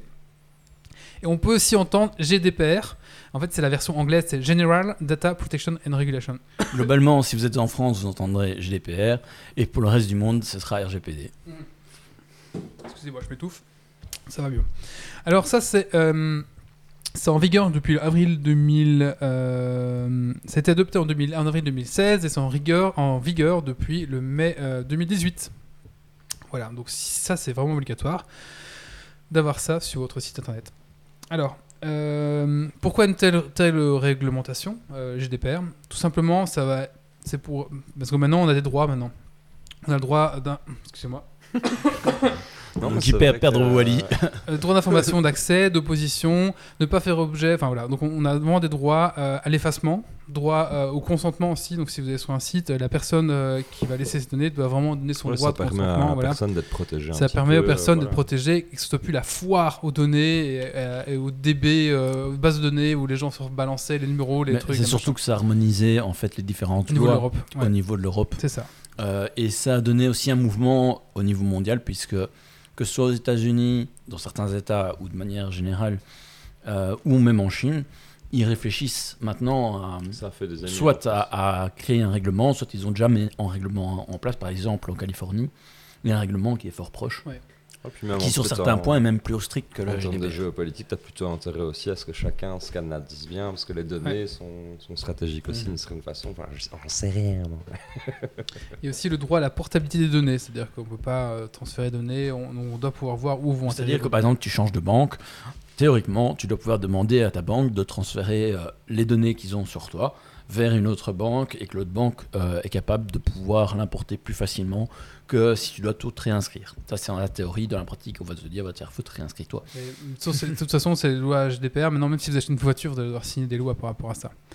Euh, me C'est vrai que maintenant, pour faire un site, du coup, c'est beaucoup plus compliqué qu'il y a 10-15 ans. euh, Oui, rien faut- que le faut- va se GDPR. renseigner. Enfin, ouais. Tu peux avoir des problèmes légaux qui ça, tombent ça dépend. dessus si ça dépend. Si c'est un site euh, où tu vas manipuler des, des, des choses, des données personnelles ou non. Mais par exemple, Oui, si tu as une sûr, section ouais. commentaires sur ton site où les gens peuvent donner une adresse email, tu as déjà des caractères personnels. Et ça. donc, tu es censé mettre quelque Mhm. chose par rapport à la GDPR. C'est ça. Il faut pas être trop euh, dilettante en disant ah, tiens je fais un truc un, un site fun et euh, si t'as un peu de données ça peut Après, tomber euh, dessus non Vous avez quand même très peu de chances d'être contrôlé, d'être Oui, chopé. aussi, être Maintenant, euh, ils vont choper les gros poissons, quoi. hein, je veux dire, voilà. Alors en Belgique, ça va être euh, l'APD qui va gérer ça, donc l'autorité de protection des données. Euh, qui a pour le rôle donc justement de- de- d'intervenir en cas de violation des règles RGPD. Et en France, donc c'est la CNIL qui gère ce genre de, ce genre de, de- de- de soucis. Euh, alors, il y a aussi les CGU. Donc les CGU, je vous ai dit que c'était pas obligatoire. Mais euh, les CGU, donc c'est les conditions générales d'utilisation. Mais ça, c'est plutôt recommandé, on va dire. Parce que par exemple, la, CGU va permettre que si vous avez un forum, que vous ne soyez pas responsable des propos injurieux qui sont tenus sur votre forum. Vous pouvez vous Mhm. dédouaner de ça. Euh, par exemple, euh, si quelqu'un publie un contenu qui est protégé par un droit d'auteur, dans votre CGU, vous pouvez vous protéger de ça en disant ben, Mais si tu ne le fais pas, par exemple, si quelqu'un balance Exactement. une œuvre euh, qui n'est pas publique, et et ben, vers ton tu- forum, par tu peux te exemple, faire poursuivre faudrait te faire poursuivre parce que c'est ta qui- plateforme du coup, Ouais, et dans ta CGU, c'est pas. vigilant ce que ouais, tu fais. C'est ça. Euh, aussi, tu peux signaler euh, que par exemple, tu n'es pas tenu d'assurer le fonctionnement continu de, de ton site. Si ton site tombe, euh, ben, tu l'as mis dans ta CGU, donc c'est pas grave, tu vois. Alors que si tu l'as pas mis, ben, les gens pourraient, je sais pas, te poser des problèmes. C'est ou- certainement ce qu'ils ont fait avec le dernier jeu de cartes euh, auquel j'avais joué, pas Hearthstone, mais il y en avait un autre assez connu. euh, Aidez-moi. mais- Ah, euh, Allez. tu en as parlé la dernière fois. Sur un univers de Bethesda. Oh, j'ai oublié. c'est Ouais. pas- grave, mais voilà. Et puis là, le, le serveur est fermé et tu ne peux pas les attaquer, sauf s'ils ont. Peut-être que dans leur CGU, c'était écrit ça. ouais, voilà. c'est sans doute, j'espère pour eux aussi. Donc voilà. Donc euh, bah, ces CGU, bah, essayez un petit peu de, de- de les penser. Alors, euh, il y a des documents pour un petit peu vous aider à rédiger ces CGU. Euh, je, vous l'ai mis après en, en- en commentaire. Donc euh, voilà, c'est la, la direction du site, les droits et obligations de l'utilisateur. Enfin, un petit peu, faut définir ça. Et après, ça peut être très très large. hein. Euh, les conditions d'utilisation du forum, par exemple, c'est un forum, ben, vraiment décrivez où vont vos responsabilités aussi, limitées en tant qu'éditeur, voilà, et aussi par rapport aux liens que les gens vont poster. Donc il y a vraiment essayer de vous, de vous blinder, de vous protéger sur vraiment comment les gens doivent utiliser votre site et où sont ou Oui, pas, euh, voilà, c'est vos toute la responsabilité Ouais, sur les gens et pas sur toi parce que tu Tout à fait. t'as anticipé. Alors, ju- juste quand même une petite euh, précision. Euh, suivant les pays, il y a quand même des différences dans le comportement par défaut. Donc, il y a, il y a des pays où il y a une série de choses où on est protégé par défaut Mhm. et des pays où on est beaucoup plus facilement incriminé. Par exemple, en France, on est beaucoup plus vite considéré comme hébergeur. Euh, et donc, dans ce cas-là, il vaut mieux mettre effectivement des conditions générales d'utilisation que dans d'autres pays. Parce que hébergeur, ça veut dire que tu es responsable du contenu. Oui, c'est ça. Alors, euh, quoi qu'il en soit, euh, toutes ces règles et tous ces, consentements, etc., ces CGU, ces RGPD, ces machins, pour être validés, ils doivent être acceptés par l'utilisateur, en fait. C'est pour ça qu'on a ce petit accepté quand on arrive sur un site. Parce qu'en fait, si la personne n'a pas conscience qu'il y a ça dans le site, s'il ne donne pas son consentement sur Mhm. le, tout ça, ah bah, du coup, ça n'a aucune valeur, Ça, donc, euh, n'est pas au courant. euh, Donc c'est pour ça que sur tous ces sites maintenant on a ce petit bouton vous cliquez sur OK en général parce que voilà parce que c'est justement pour vous faire accepter ce CGU, ces, ces règles, euh, ces, ces cookies, euh, enfin tout, tout, tout ça doit, doivent être, euh, doivent doit être, acceptés, doivent être acceptés. C'est pour ça qu'on a cette cage cochée. blablabla. Euh, alors comment rédiger tout ça? Euh, Alors CGV, je vous dis, faites appel à un, un- en tout cas si c'est un vrai business, faites appel à un juriste. Ça va vous coûter entre 500 et 1000 euros. De Euh, toute façon, des CG, c'est encore de la vente. Donc, euh, oui, c'est ça. Donc, quelque part, vous avez- voilà, peut-être même plus si c'est des grosses boîtes, mais j'en sais rien. Bah, voilà. Mais en tout cas, je sais qu'à partir de, de 500, 600 balles, vous pouvez trouver des juristes qui vont vous faire ça. Ils ont presque des, enfin, ils ont des templates, mais ils vont adapter ça à vous. Enfin, c'est leur boulot, donc au moins vous serez blindé. Euh, RGPD. Alors, deux façons. Il y a des sites qui permettent de générer des cookies publicitaires, on verra ça après. Ou alors, de nouveau aussi, faites appel à, une société ou à un juriste qui est spécialisé là-dedans, qui va vous définir, justement, à, partir de quand la loi a été mise en place, il y a vraiment des, métiers qui sont créés, qui étaient ben, des, gens qui assuraient le RGPD de, de, votre, de site. CGU, alors là, de nouveau, c'est spécifique parce que en fonction de ce que vous voulez faire ou pas, bah voilà, soit vous ne le mettez pas, et puis si votre site ça va, c'est. Enfin, ça, c'est vraiment non obligatoire. Donc, par contre, si vous. bah, voilà, ça, c'est vous qui voyez. Mais soit vous pouvez le faire vous-même en, vous aidant, il y a des outils, je vous ai mis des outils en, ligne un petit peu qui pourront vous aider. Soit vous allez voir de nouveau un juriste qui vous aidera à les, rédiger, soit. euh, voilà, soit vous en mettez pas. Euh, alors, euh, par exemple, pour vous aider à générer les, cookies policy, tout ce qui est RGPD, il y a le site euh, ubenda.com. Alors, euh, comment ça fonctionne? C'est un abonnement, en fait. je crois que c'est 10 balles par mois, et puis vous pouvez héberger plusieurs sites dessus. Euh, et en fait, tout simplement, ça va venir s'intégrer avec du JavaScript ou d'autres façons dans votre site directement. Et du coup, eux bah, sont toujours à la pointe de la, de la législation parce que c'est leur métier. Donc euh, vous êtes sûr au moins que tout ce qui est au niveau cookies, tout ça, vous êtes, toujours blindé, on va dire. Et en plus de ça, il y a plein de spécificités que vous pouvez rajouter vous-même en plus dans les CGV, vous pouvez rajouter vos CGU dedans. Donc il y a vraiment, euh, vous avez la bonne base, en tout cas, la base sûre, auquel, auquel vous pouvez rajouter votre, vos CGV, vos CGU métiers, on va dire, qui vont venir s'ajouter. Donc ça, c'est vraiment assez intéressant. Et en plus, en fonction du pays, euh, il va adapter ces choses. Donc notamment, comme disait la Californie, enfin en tout cas pour l'Amérique, il y a un truc à cocher en plus, je sais, euh, ce genre de choses. Quoi. Donc ça va un petit peu s'adapter là où vous trouvez. Alors moi, j'ai testé personnellement Ubenda, ça marche très bien. Euh, euh, niveau template, c'est personnalisable, c'est pas foufou, mais bon voilà, c'est quand même, vous avez changé les couleurs des boutons, vous avez machin. Ça s'intègre très bien à votre site, donc je trouve ça assez quali quand même. Euh, les autres, j'ai pas testé, mais j'ai vu que les gens l'utilisent aussi. Donc il y a termly.io et il y a aussi odaxly.com. Il y en a plein d'autres. Il y en a vraiment, en cherchant, en faisant rubrique, j'en ai trouvé au moins une quinzaine. C'est parce que c'est aussi un chouette business. C'est un chouette business, bah du coup, ouais, c'est 10 balles par mois qui tombent, Ouais, t'imagines. ça, ça rapporte vite pour pas grand chose. Ça rapporte pas grand chose. Mais d'un côté, on se dit, bon, bah allez, un juriste, ça va coûter 1000 balles. Là, ça me coûte 10 euros par mois, c'est quand même plus facile à gérer. Donc, euh, ça rentre dans des frais de- de- d'hébergement, et puis Ouais, basta, et quoi. Puis après, s'il y a poursuite et que tu as fait appel à quelqu'un d'autre d'externe, enfin, ça, ça C'est vrai. sur Du les coup, tu autres. pourras dire, tu bah, ouais, c'est ça. euh, un petit peu. donc, euh. Donc voilà. Donc euh, voilà, si vous, vous avez un petit site et que vous voulez être à jour, en tout cas au niveau euh, RGPD, je vous conseille vraiment d'utiliser Ubenda par exemple. Euh, je sais que récemment il y avait des, eu des offres assez intéressantes euh, pour pas cher, euh, des trucs à vie. Enfin, ça c'était pas, pas les rater, maintenant c'est trop tard. C'est fini. Ouais, mais euh, voilà, je vous conseille, c'est vraiment bien. C'est un collègue qui m'a dé- qui m'a montré ça et je le trouve vraiment chouette. C'est peut-être aussi pour ça que du coup, c'est un truc qui m'énerve dans le RGPD. Moi, je trouve euh, des fois, ça dépend sur quel site tu vas, c'est jamais la même mise en page, Ah la oui. même mise en forme. C'est ça. Et finalement, des fois, c'est j'accepte tout, je refuse tout. Alors, faut pas confondre la, GDPR et les cookies. Les cookies, c'est C'est ça. deux choses Ouais, différentes. c'est ça. T'as bien raison, mais c'est vrai, j'ai dû confondre les deux, effectivement. Parce que Souvent, le, le gros bloc qui vient, c'est les cookies. Ouais, c'est ça. Et ça dit à qui ça va être revendu. Voilà. Là, tu peux voir la liste des gens. Et qui, euh, effectivement, euh, normalement, c'est censé, dans, dans l'idée de la loi, ça avait été quand même pensé pour que ce soit, simple, clair, ouais. compréhensible, et surtout que ce ne soit pas euh, fastidieux pour l'utilisateur. Mhm. Or, les premiers trucs, quand tu avais 500 trucs de, de tracking qui étaient mis sur un site, euh, parce que 500 c'est un nombre euh, raisonnable pour des gros sites, euh, ben, ce qui se passait, c'est que tu devais décocher un par un.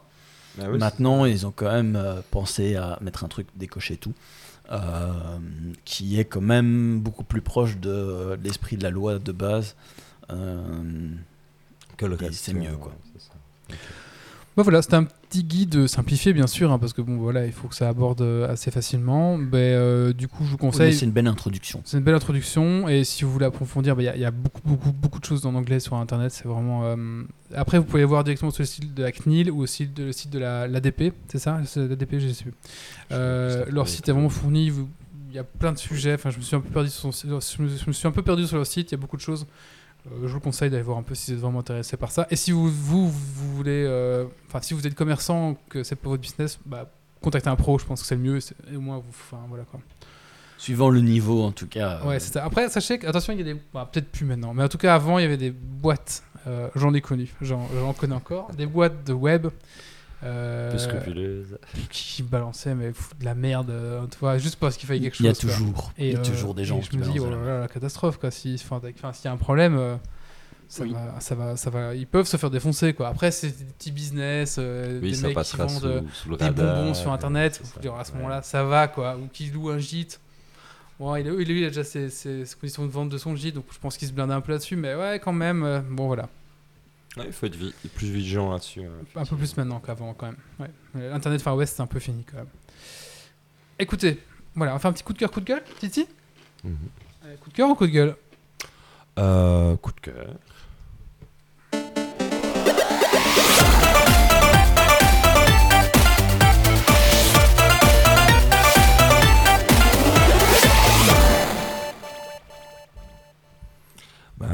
Petit coup de cœur que j'ai eu euh, assez récemment, c'est une chaîne euh, YouTube dont je vous ai déjà parlé, Al236, et euh, je suis tombé sur une série assez chouette qui s'appelle euh, Stendhal Syndrome, où euh, il balaye un petit peu en fait des œuvres d'art un peu atypiques, en tout cas qui, qui éveillent la curiosité, et il fait chaque fois des capsules assez remarquables, et euh, il y a peu d'épisodes parce que c'est qualitatif, donc ça prend du temps à sortir. Mais là, j'en ai enchaîné 2, 3. Je connaissais Al 236 sur d'autres euh, chaînes de vidéos. Et là, je trouve ça vraiment chouette. On peut suivre un peu un artiste euh, sur euh, un parcours. Et la dernière que j'ai vue, c'était sur euh, l'île de la mort. C'est un tableau qui est moins connu chez nous en Belgique. En France, je connaissais pas le tableau ni de nom, ni, ni en peinture. Mais ouais, l'histoire de ce tableau-là est chouette. C'est un peintre qui l'a peint apparemment 5 fois lui-même. Parce qu'en la peignant, il, il a su qu'il avait mis le doigt sur quelque chose. Et l'œuvre était tellement assez forte qu'on s'est rendu compte que pas mal d'artistes en sont eux-mêmes inspirés. Il y a un hommage de Dali qui rendait. Et en fait, on se rend compte en, en recoupant pas mal d'œuvres d'art euh, comme ça que c'est vraiment une œuvre marquante. Assez, euh, et euh, donc voilà, l'île de, l'île des morts d'Al 236, j'ai vraiment kiffé la vidéo. c'est une cinquantaine de minutes, c'est long, mais il y a plein de belles images, il y a plein d'illustrations. C'est, c'est béton, c'est cool, donc un gros coup de cœur pour moi. Redis le nom hein, du. Euh, Al 236, c'est Stendhal Syndrome, et le tableau, c'est l'île de la mort. Ok, d'accord. Merci Titi. Avec plaisir. On va passer à la suite. Euh, Grumpy, tu veux nous parler de quoi? Je vais parler d'imprimante 3D. Allez, c'est parti. Grumpy.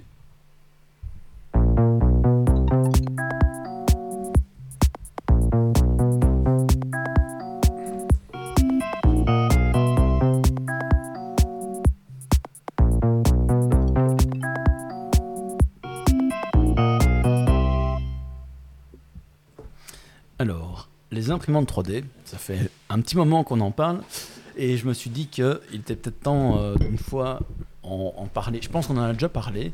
Oui, oui, on a déjà parlé. Euh, Oui. Mais je voulais un petit peu refaire un point dessus, et euh, refaire un point surtout d'introduction sur les deux technologies grand public qui existent, euh, même s'il y en a d'autres qui sont disponibles pour le grand public, mais euh, voilà. Quand je dis grand public, ça veut dire aussi que c'est accessible en termes de prix à moins de 1000 euros, euh, voire euh, moins de 300 euros euh, pour les, les- les derniers modèles qui sont sortis.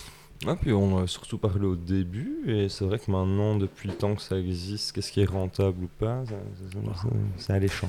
Rentable, ça c'est une grande question, mais en tout cas voilà. J'ai créé 500 pions pour mon jeu de Monopoly. Donc, euh, la technologie d'impression 3D ou fabrication additive, euh, ça existe depuis le siècle passé. Euh, Il y a euh, certains modèles qui sont sortis dans les années 60, d'autres dans les années 80. Euh, bref, ça fait un petit temps que ça existe. Euh, mais dans le domaine du grand public, ben, c'est que récemment, alors je mets des guillemets à récemment, euh, parce que ben, ça, Ça fait dépend déjà quelques années, mais euh, c'est récent, récent quand même. Mhm. Tout le monde n'en a pas encore. Maintenant, ça commence à, à se voir. Il y a certaines écoles qui en ont. Il y a, il y a tous les Fab Labs qui en ont. il y a tous les Makerspace qui en ont. Enfin bref. On est vraiment dans une mouvance où c'est pas Oui. débile de penser que dans 10 ans tout le monde en aurait potentiellement une, tandis qu'au début on, Pas spécialement tout le monde, mais Non, euh, ça voilà. Ça, devient suffisamment euh, courant pour que euh, c'est comme tu as des gens qui ont un- une visseuse, ben, il y a des gens qui ont une imprimante. Oui, 3D. acheter ouais, une imprimante ça, ouais, papier ou acheter une imprimante 3D, au final, c'est à peu Oui. près le, le même démarche, on va dire. Oui, maintenant, à, à l'heure d'aujourd'hui, euh, oui. Euh, donc, euh, les, les grands, pour moi, les, les- les gens qui ont vraiment popularisé la- l'impression 3D pour le grand public, ça a été à partir de 2005 avec la RepRap, qui était euh, une imprimante. En tout cas, c'est celles qui ont percé en termes de euh, connaissances en dehors de quelques élus. Euh, c'est vraiment celles qui ont parlé en, en premier. Donc le but de la RepRap, c'était une imprimante qui s'auto-imprime pour se répliquer elle-même. Ok, ouais. Donc c'est vraiment essayer de minimiser, le projet existe toujours, il y a toujours des avancées dans, dans ce domaine-là, mais le but c'est d'essayer de reproduire l'imprimante en imprimant un maximum de pièces, des kits. Euh, Il y a des gens qui vendent des kits euh, où tu as toutes les pièces imprimées, plus euh, éventuellement les quelques barres de fer, euh, le circuit électronique, etc. Enfin, ce qui ne sait pas être imprimé. plutôt qui un projet open source. C'est un projet open source. ouais. Euh, c'est vraiment euh, le, le grand-père de, de, de la plupart des imprimantes modernes grand public actuelles. Donc c'est vraiment, même les, les premiers modèles commerciaux à moins de 5000 euros sont basés beaucoup sur des choses qui sont sorties à ce moment-là. D'accord. Parce que c'est vraiment le, le mouvement RepRap qui a initié euh, la venue vers le grand public et euh, la- plein, plein, plein, plein de choses. Donc, euh, le reste c'était calqué un peu là-dessus. voilà. Enfin, après, Pas il n'y a, pas toujours un lien direct, mais en tout cas, il y a beaucoup de choses qui viennent de là. Euh, et pour ceux qui voudraient euh, se renseigner dessus, c'est reprap.org. Euh, c'est sous forme de wiki. Il y a plein de choses intéressantes. Bref. Et puis, ben, en dehors de ça, la grosse différence qui a fait que c'est venu dans le grand public, c'est la fin des brevets. Euh, parce que ben, la technologie 3D existe, comme je disais, depuis le siècle passé, certaines depuis les années 60, d'autres les années 80. Euh, et puis il y a tout plein de brevets qui sont, sont étalés dans le temps euh, là. Et je pense même qu'à la base, c'est une, invention française, mais je ne suis plus sûr.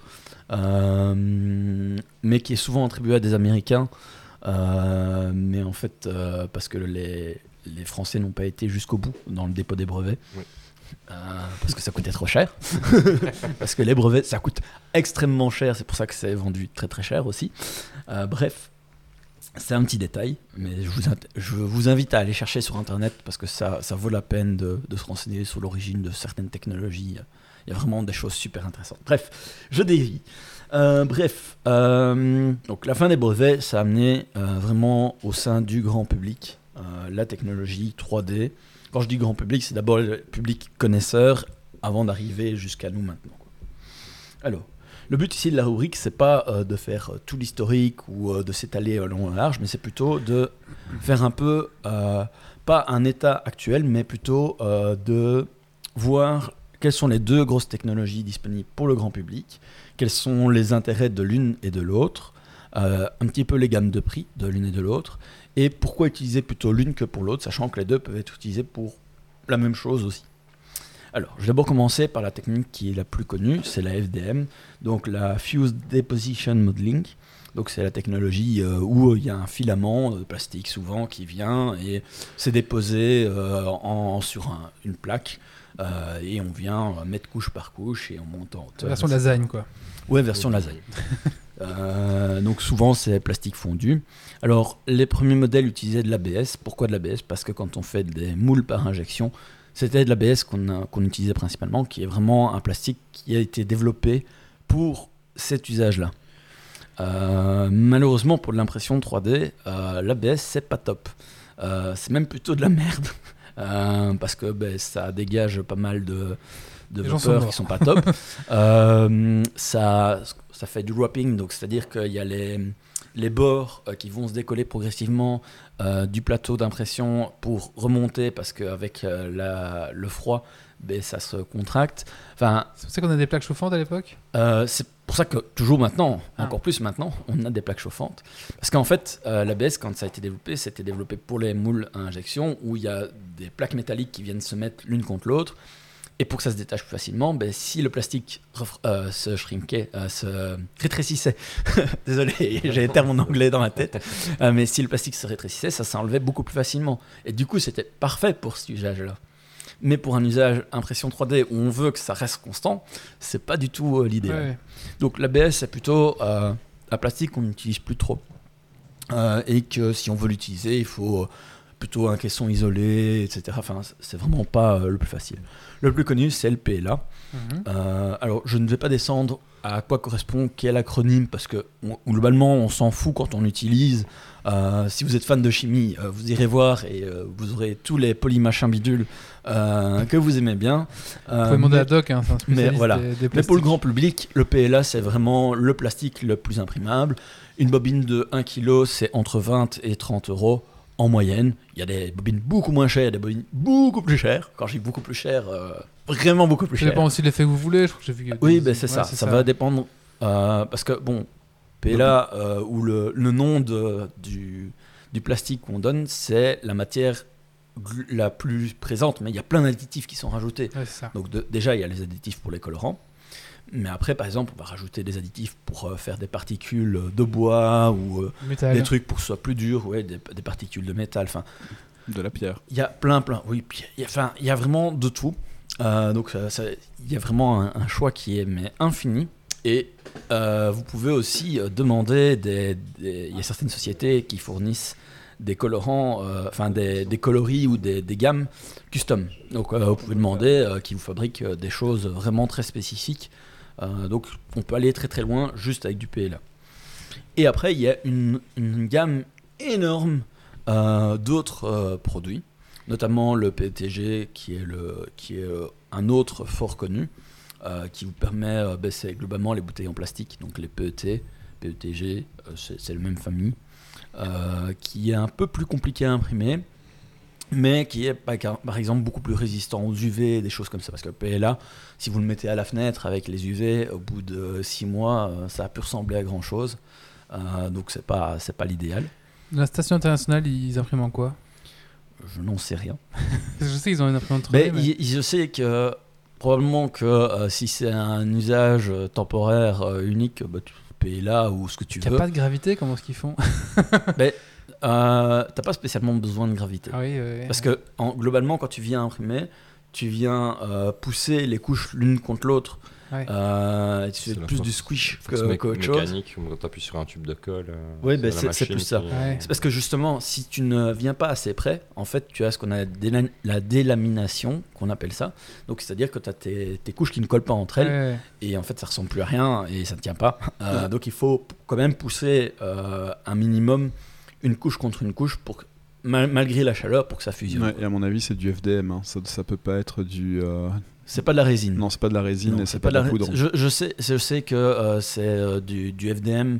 Là, pour l'instant, toutes les technologies qui ont été testées, donc euh, de l'impression style plastique où euh, c'est un filament Ouais. qui vient, etc. Mais plus de détails, je sais que Quentin, dans le journal de l'espace, en avait parlé il y a pas longtemps en plus. Mais voilà. J'avoue que euh, je me suis pas plus intéressé que ça à, des- à ces détails. Quentin Bref. qu'on avait reçu. Oui, c'est pour ça que je leur parle.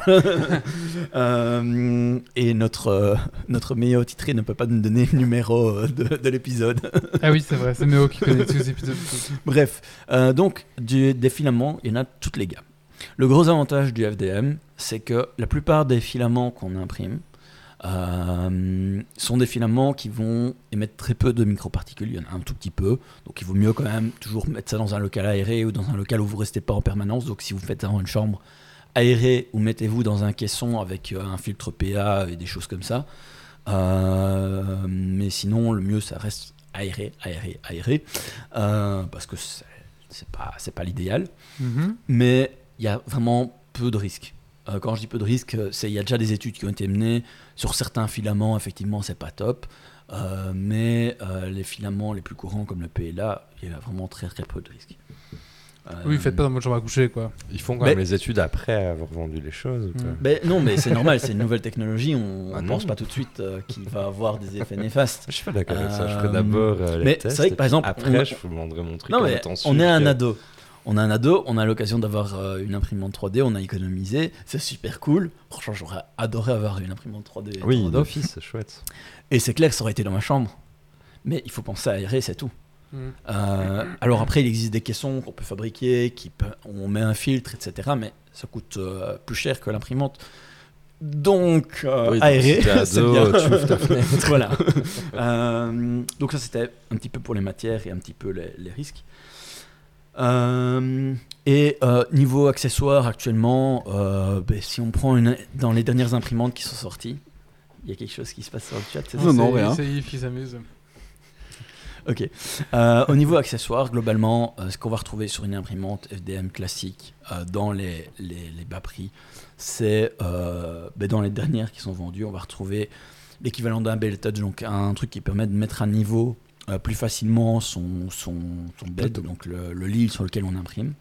On va retrouver un détecteur de fin de filament, donc quelque chose qui va nous signaler que euh, ben, euh, le- la bobine d'impression arrive à la fin et que du coup ben, il faut en mettre une nouvelle et euh, l'imprimante va s'arrêter au lieu d'imprimer dans le vide euh, et que vous devez tout recommencer depuis les zéros. Et euh, plusieurs autres euh, outils divers et variés qui vont globalement vous aider à automatiser un maximum. Euh, par exemple, on peut citer Octoprint, euh, qui est euh, un petit serveur que vous installez sur un Raspberry Pi ou un PC normal, qui vous permet de piloter à distance euh, votre imprimante. Maintenant, il y a même des imprimantes qui ont ça intégré de base, voire un petit serveur intégré de base qui vous permet de le contrôler à distance, etc. Donc ça, c'est juste pour avoir une idée. Alors, il y a quand même un petit truc qui va différencier dans tous les modèles FDM, sur lequel beaucoup de gens vont s'écharper parce qu'ils ont leur avis, c'est euh, est-ce que c'est Bowden Tube ou Direct Drive? Donc, c'est-à-dire que quand on imprime, par exemple, si on imprime en TPU, qui a un filament souple, euh, il vaut mieux un direct drive. Pourquoi? Parce que le direct drive, globalement, le filament va être poussé directement dans la tête d'impression et dans le bloc de chauffe. Et donc, euh, ben, vu que c'est un filament souple, euh, il va pas avoir d'effet yo-yo dedans. Parce que quand on imprime, il y a des moments où on va pousser le, le fil dans la tête de chauffe pour que ça s'écoule. Puis il y a des moments où on, on va relever le fil pour pouvoir aller plus loin, ne pas avoir une longue traînée de plastique fondu. Euh, et euh, ben, c'est ces allers-retours en fait qui fait que il faut quelque chose qui soit au plus proche de la tête de chauffe pour éviter que ce filament qui est souple Mhm. ben, se plie et bloque en fait tout le système. Euh, mais par exemple, si jamais euh, vous n'avez pas de filament souple, que vous ayez du direct drive, du Boden tube, le Boden tube, j'ai pas expliqué ce que c'était, c'est un. On a la, la tête d'impression avec le, le bloc de chauffe et euh, le moteur d'extrusion, donc le moteur qui pousse le, le filament, qui sont déportés. Ce qui permet d'alléger la, la tête d'impression.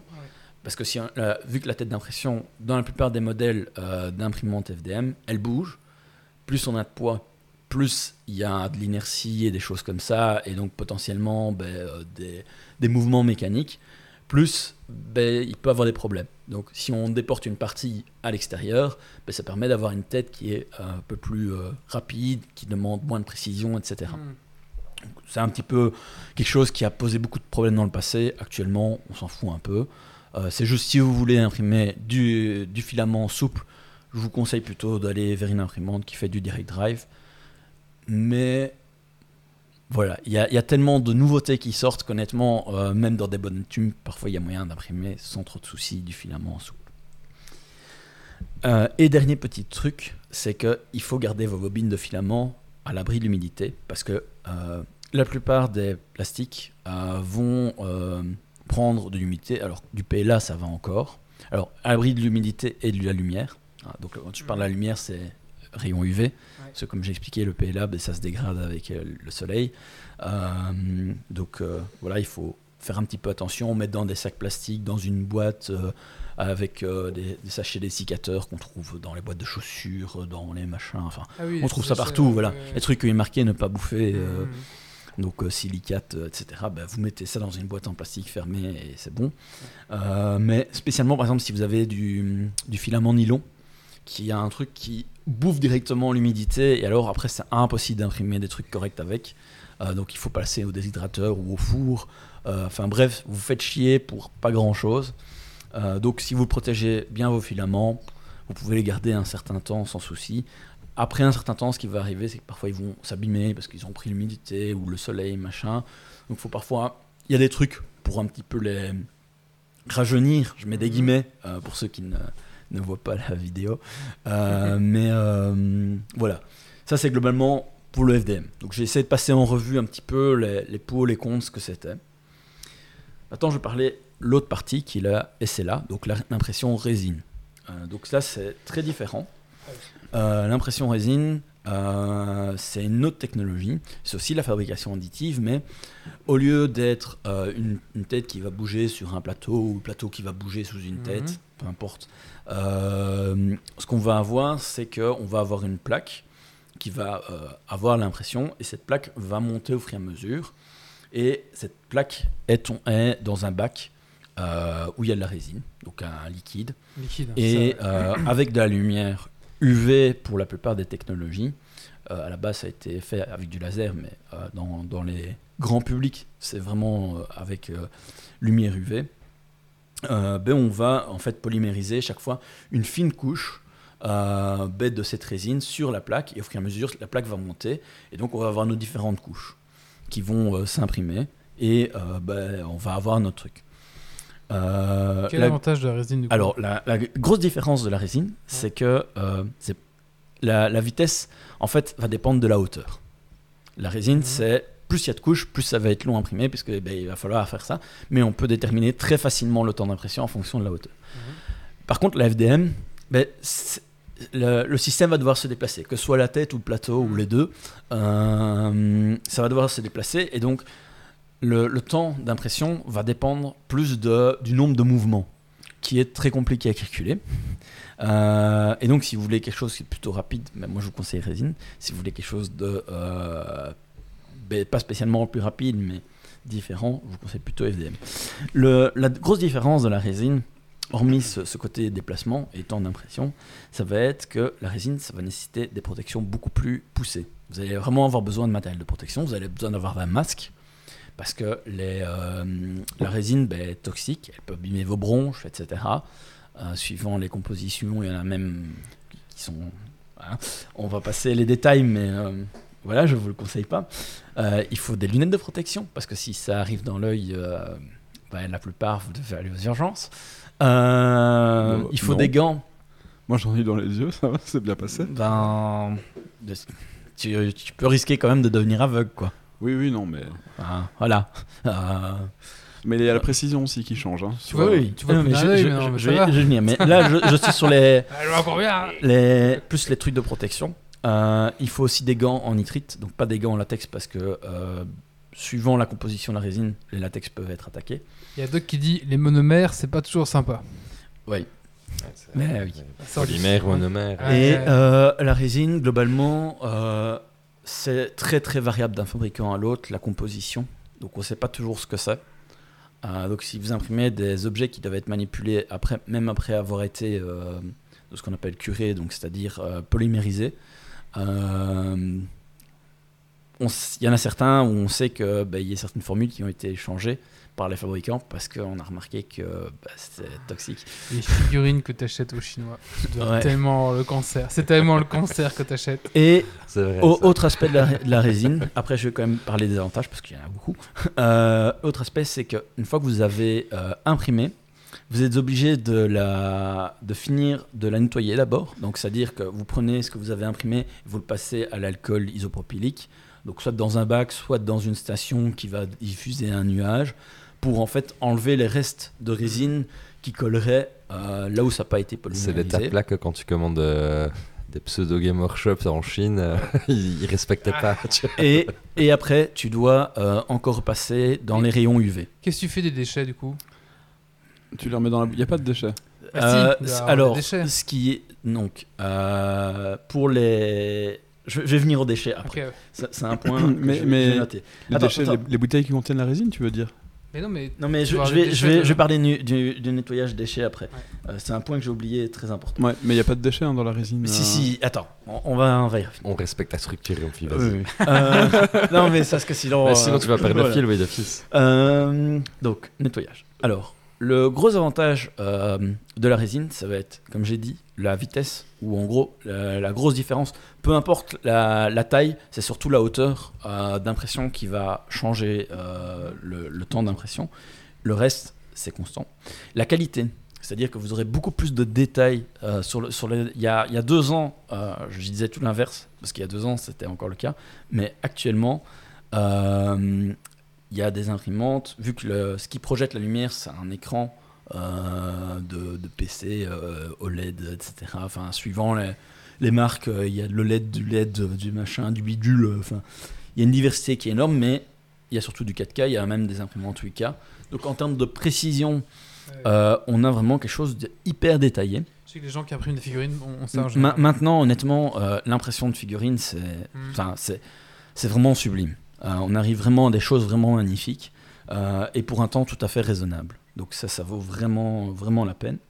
Euh, et justement, l'au- l'autre gros avantage, c'est que on peut imprimer des choses avec beaucoup plus de précision, des choses qui ont des angles très biscornus, qui sont très compliqués euh, dans certains cas à imprimer avec du FDM.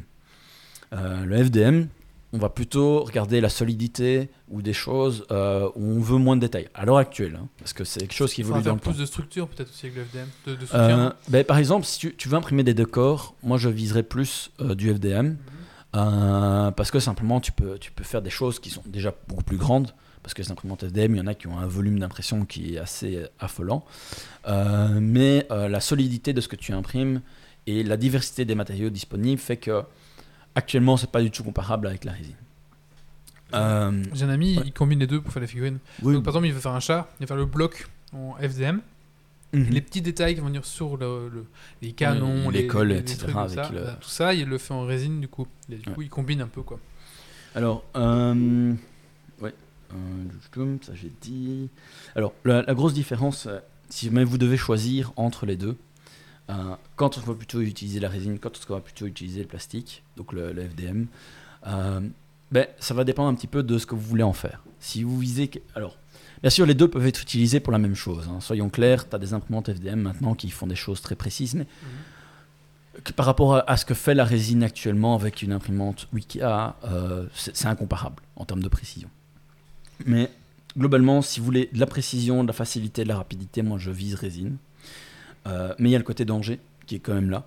Euh, et j'insiste un petit peu dessus parce que beaucoup de gens le sous-estiment. Et même les youtubeurs, souvent on voit ils ont pas de masque ou ils manipulent ça comme des sagouins, ils en foutent partout.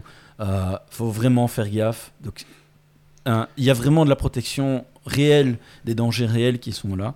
Alors bien sûr c'est pas une fois, mais c'est à répétition que Mhm. ce genre de truc, ça va vous, vous mettre des trucs et c'est sur de long terme. Il y a Doc qui dit que Yves, ok, il a réparé son œil tout seul, mais non, il l'entend très bien avec.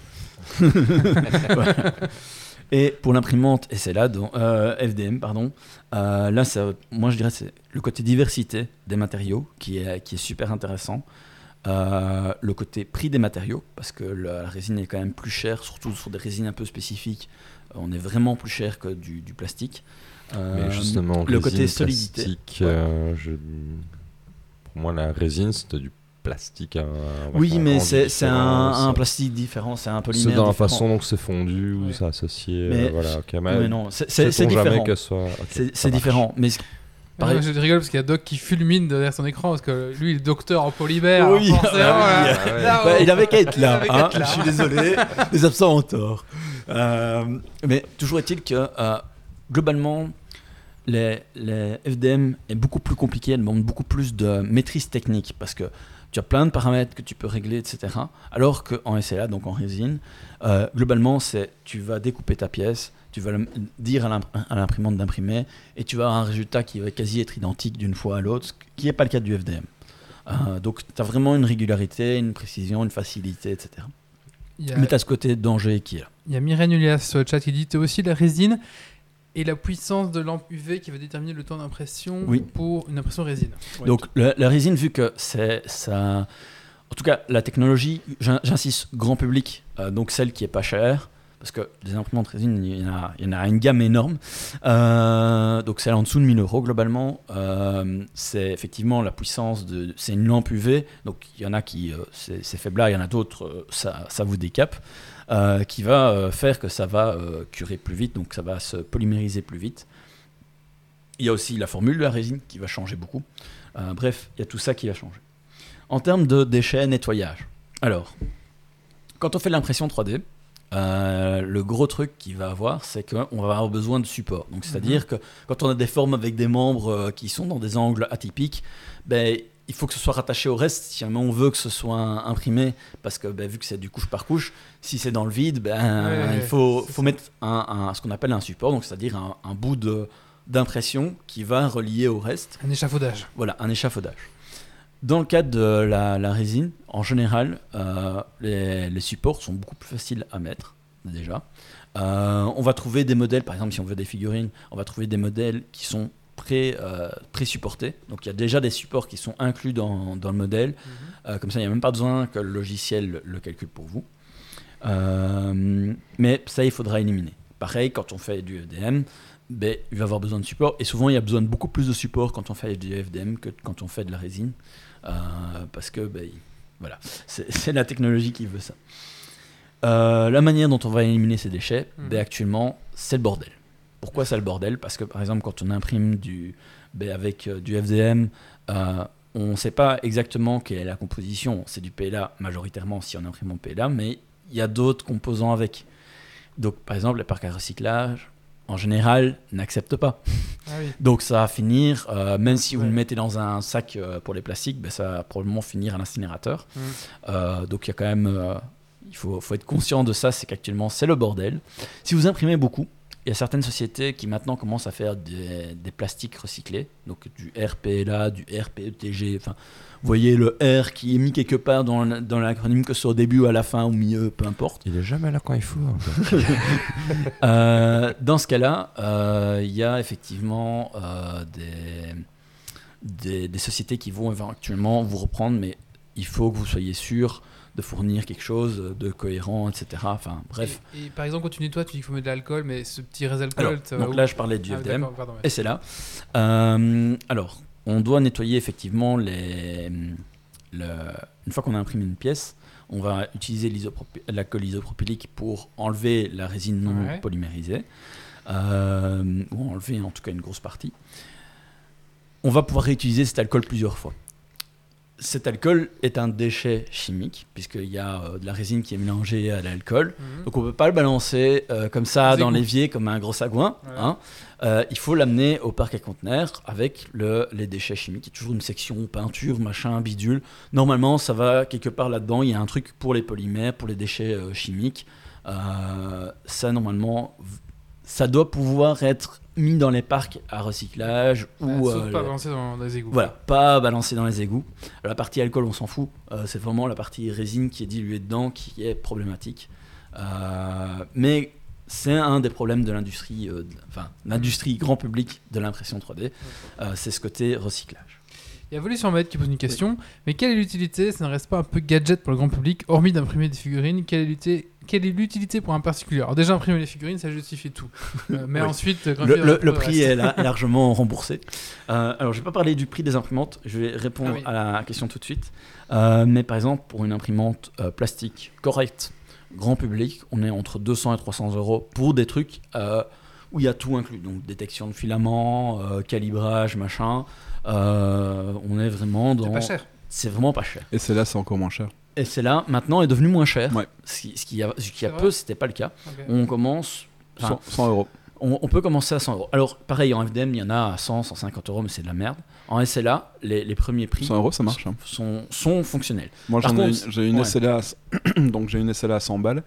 Euh, ça marche très bien. Ça fait tout ce que je veux que ça fasse. Mais je pense Euh, que 4K, c'est quand même minimum c'est 200, pas du- 300. Ouais, c'est pas du 4K, hein. Mais c'est du, avec, c'est du du coup 1080p. Et franchement, euh, j'ai j'ai déjà des Donc du résultats meilleurs. HD pour 1080p, c'est Ouais, HD. J'ai du- des résultats qui sont meilleurs que le, que le FDM que, que Ah bah j'avais oui, avant. oui, donc, euh, oui. Non, non, mais c'est très bien pour faire des figurines. Là, j'ai fait un, un R2D2. Mais pas que, hein. j'ai fait des boutons pour, euh, pour un ampli aussi parce que j'avais des boutons cassés sur l'ampli. Euh, j'ai fait une gâchette pour un- une agrafeuse, euh, une agrafeuse électrique. Enfin, c'est des, des petites pièces comme ça de remplacement. On Mhm. trouve un peu tout sur internet, des modèles déjà préfaits qu'on a c'est qu'à rentrer. Justement là-dessus, j'allais- répondre, c'est que en fait, dans votre vie quotidienne, vous allez trouver de l'usage, pas spécialement pour vous, mais aussi pour des gens que vous connaissez. Par exemple, ma mère euh, travaille de temps en temps dans une librairie euh, en support. Le dérouleur du papier collant, le, le truc au milieu, euh, il y a toujours une, un truc qui pète. Et du coup, il rachète toujours l'ensemble du bloc. Et moi, je lui ai imprimé la petite pièce qui va au milieu du papier collant et qui Ah oui. pète à chaque fois.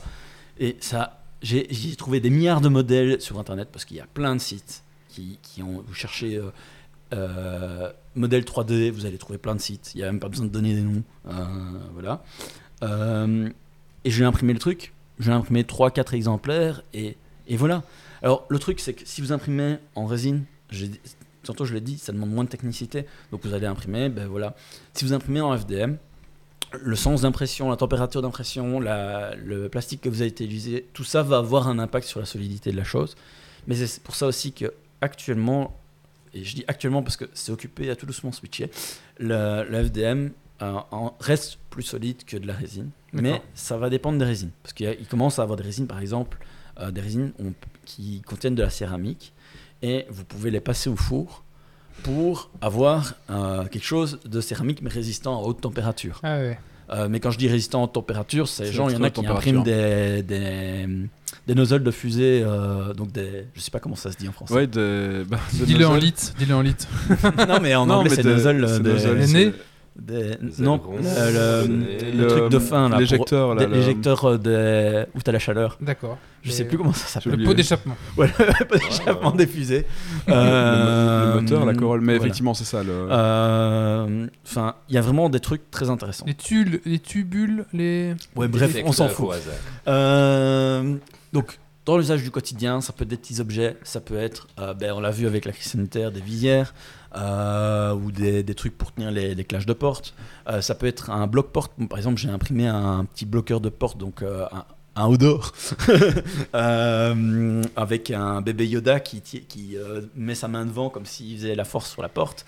Euh, ça m'a fait rire. Euh, si je voulais euh, acheter ça dans le commerce, ben, je devrais aller dans une boutique spécialisée qui vendrait ça euh, super cher. Euh, ça viendrait de l'autre bout du monde. euh, Enfin, voilà. Euh, Il y, a, il y a quoi d'autre euh, Bah, alors, en fait. tuyères, c'est ça? Tuyère. Tuyère. Tout hier, ouais. En FDM. que Quentin nous écoute pas. ouais, désolé Quentin. Euh, alors, et, et merci Ulias, euh, Ulias Ouais, nous a dit aussi. Et c'est pas encore le Dragon Quiz Point. hein. merci. Euh, J'allais dire pour les FDM avec les euh, comment dire avec les différents types de, de plastique qu'on a, donc le plastique bois, le plastique pierre, le plastique métal, euh, on peut imprimer des, des- des pièces, une, une pièce en bois par exemple qu'on va pouvoir poncer par la suite et qu'on va pouvoir remettre sur quelque chose en bois que vous avez cassé. Surtout qu'avec du FDM, on a quand même des grosses pièces. hein. On peut avoir du, ouais, facilement du 15 cm x 15 cm, donc euh, enfin, ça, ça fait beaucoup déjà. Euh, le, le truc, c'est d'arriver, euh, il faut arriver à trouver les, les bons modèles. Et là, c'est sur Internet que vous allez les trouver. Au fur et à mesure, vous allez trouver ce, qui- ce que vous cherchez. Ouais, mais alors, par exemple, euh, ben, ju- justement, il y a Humble Bundle, je pense, ce mois-ci. Ils ont une série de modèles euh, 3D.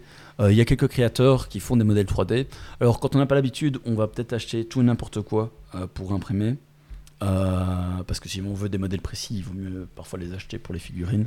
Euh, mais après, on en trouve plein de gratuites aussi. Moi, j'imprime mes allumes-feu comme ça. Ouais, mais enfin, voilà, il y, a- il y a des créateurs qui, qui les vendent. euh, Il y, en a quelques-uns qui, qui, qui sont super connus, qui font vraiment des choses de qualité. Parce qu'il y en a qui modélisent, mais en fait, ils ne savent pas imprimer. Et du coup, quand tu essaies d'imprimer leur truc, c'est Ah oui. impossible. Ouais, Il faut aussi se renseigner un petit peu dans, si jamais vous en achetez. Euh, parce que si vous n'en achetez pas, ben, c'est pas grave, vous prenez, vous essayez et puis vous voyez tout de suite. Mais si vous achetez, vérifiez quand même que ça a été prévu pour l'impression ou testez peut-être un ou deux modèles, demandez à avoir un modèle de test ou des retours d'autres utilisateurs qui l'auraient acheté. Et ça, c'est toujours autant la jungle, c'est compliqué, comparé justement 2-3 ans en arrière. C'est plus facile quand même, avant. Non, c'est que- vachement plus simple. C'est plus simple, c'est plus intuitif. Et euh, la doc c'est- aussi. La doc aussi. La documentation en français ouais. et en, ouais, euh, ça- répondu ça, beaucoup c'est vraiment démocratisé, Ouais, ça, ça, commence. ça. Parce qu'au début, euh, ouais, je me suis dit ça a l'air chouette. euh, J'aime imprimer des figurines potentiellement, mais je me suis dit ça a l'air compliqué de trouver Non. les gabarits Là, que tu veux. En et- fait, euh, une fois que tu connais les quelques créateurs qui, qui font bien, tu vas tomber sur d'autres créateurs et euh, il y en a où tu vas payer par exemple 1 ou 2 euros par mois et tu vas euh, avoir régulièrement des nouvelles figurines. Donc, franchement, il y a des, chouettes choses. J'ai plus les noms sous la main parce que j'ai préparé un mais petit peu la tu rubrique à l'arrache. consulter le modèle avant de l'acheter en fait. Tu Mais vois, ça genre dépend, un ça dépend. visuel de Ça la dépend. figurine, mais t'auras jamais le plan. Par exemple, enfin, tu as c'est- euh, Hero Forge, je pense que ça s'appelle, où euh, tu peux en fait modéliser d'après euh, toute une série de, choses. Tu vas euh, dire ah ben je veux une tête de loup, un corps comme ça et un machin. Tu vas pouvoir modéliser en 3D euh, ben, ta figurine. Là, et puis tu payes pour télécharger le modèle 3D euh, pour pouvoir l'imprimer. Et elles sont pas garanties imprimables, mais la majorité s'imprime sans souci, que ce soit sur du FDM ou de la Oui, résine. fait. même. Euh, et euh, vu que tu as un modèle 3D de qualité, tu peux déjà imprimer des figurines en grand sans perdre de détails ou en tout petit si tu as de la résine euh, avec des détails hyper Mhm. précis. Sur la forge à l'heure actuelle, il y a aussi un, un- comment dire. Donc c'est un, une initiative où ils scannent des pièces de musée, donc des pièces euh, qui sont dans les musées depuis très longtemps, donc qui sont op- op- pas open source, mais qu'on a le droit de, Ouais, de scanner pas, oui, en gros. euh. Et euh, ils, ils les mettent à la disposition du grand public. Donc on a euh, des pièces de, de tous les musées euh, là comme ça. Euh, des, Mm. des- des- des pièces, je veux dire des, Des modèles statues, 3D. quoi. Des modèles 3D des Euh, statues. Vénus 2000. Alors attention que modèle 3D n'est pas égal à quelque chose d'imprimable. Parce que il y Là a- c'est imprimable, hein. ils sont Ah, retravaillés. ouais, mais euh, il existe par exemple des logiciels comme Mesh Mixer ou d'autres, mais ça c'est- ce serait une toute autre rubrique parce qu'on peut parler des heures qui permettent de justement Transformer. faire en sorte qu'un modèle 3D soit imprimable euh, dans une qualité correcte.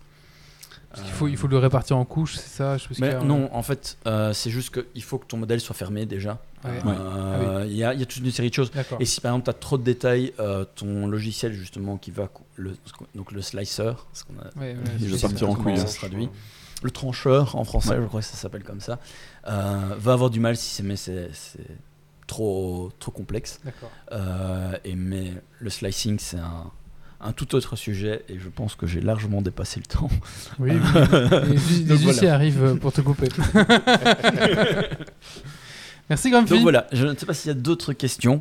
Euh, Euh, J'essaie de les reporter au fur et à mesure. Voilà. Il y a plein de sites hein, si vous voulez des figurines. Si vous êtes vous voulez des figurines, il y a plein de créateurs qui font plein de figurines super cool à imprimer. Ils ont tous eu en tout cas l'imprimante 3D. en- Alors moi j'en ai pas. Alors moi j'en ai pas, mais je connais plein de gens qui en ont. Et euh, vraiment, ça a vraiment bien Ah passé. bah, euh, du bah, temps, là je, ça- je- je- j'ai Hubert qui m'a imprimé mes dernières figurines. Il y a Bob aussi qui m'a imprimé. Bob j'ai pas encore vu, mais Hubert ce qui m'a imprimé, Mhm. c'est en résine. C'est dingo. Enfin c'est Oui, vraiment actu- la qualité est folle. actuellement, euh, Vraiment, enfin, c'est dans la précision. les- les truc, ça six vaut de- précisions, allez sur de la résine, ne vous posez même pas de questions. C'est Si- un peu cassant. Je trouve que alors, faire attention, c'est un peu cassant. Après il y a des détails assez fins, mais c'est dingo la Ah oui, qualité. quoi. euh, petit détail que je voulais quand même donner pour la du post-processing. Donc quand vous avez fini d'imprimer, si jamais vous voulez euh, ben, justement retravailler, euh, poncer, euh, éliminer des détails d'impression, etc. euh, que soit l'un ou l'autre, pensez à porter un masque ou travailler dans un endroit aéré parce que la petite poussière euh, de plastique, euh, c'est pas l'idéal. J'ai perdu 10 ans de ma vie avec les figurines chinoises. Euh, ouais, mais euh, je veux dire, qu- quand c'est produit industriellement, euh, c'est une chose. Quand c'est des trucs, tu sais pas trop la composition. Ah mais non mais là c'est on sait pas trop voilà. la composition. Ça sent l'alcool un peu. Pour tout ce qui est pas la partie résine, la partie FDM, la plupart des, si jamais vous voulez retravailler pour smoother des trucs comme ça, vous pouvez regarder dans tout ce qui est euh, produit de carrosserie auto. Euh, la plupart des gens qui vont utiliser des polymères pour remplir les, les, les lignes d'impression, des choses comme ça, et reponcer derrière, ils vont utiliser les produits auto. Ouais, si, si vous n'êtes pas des bourrins, il y a du milliput.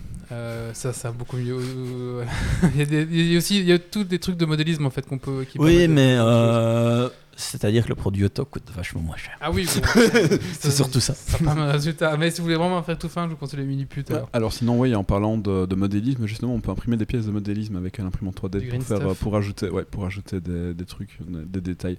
Euh, sinon, on avait une dernière question là.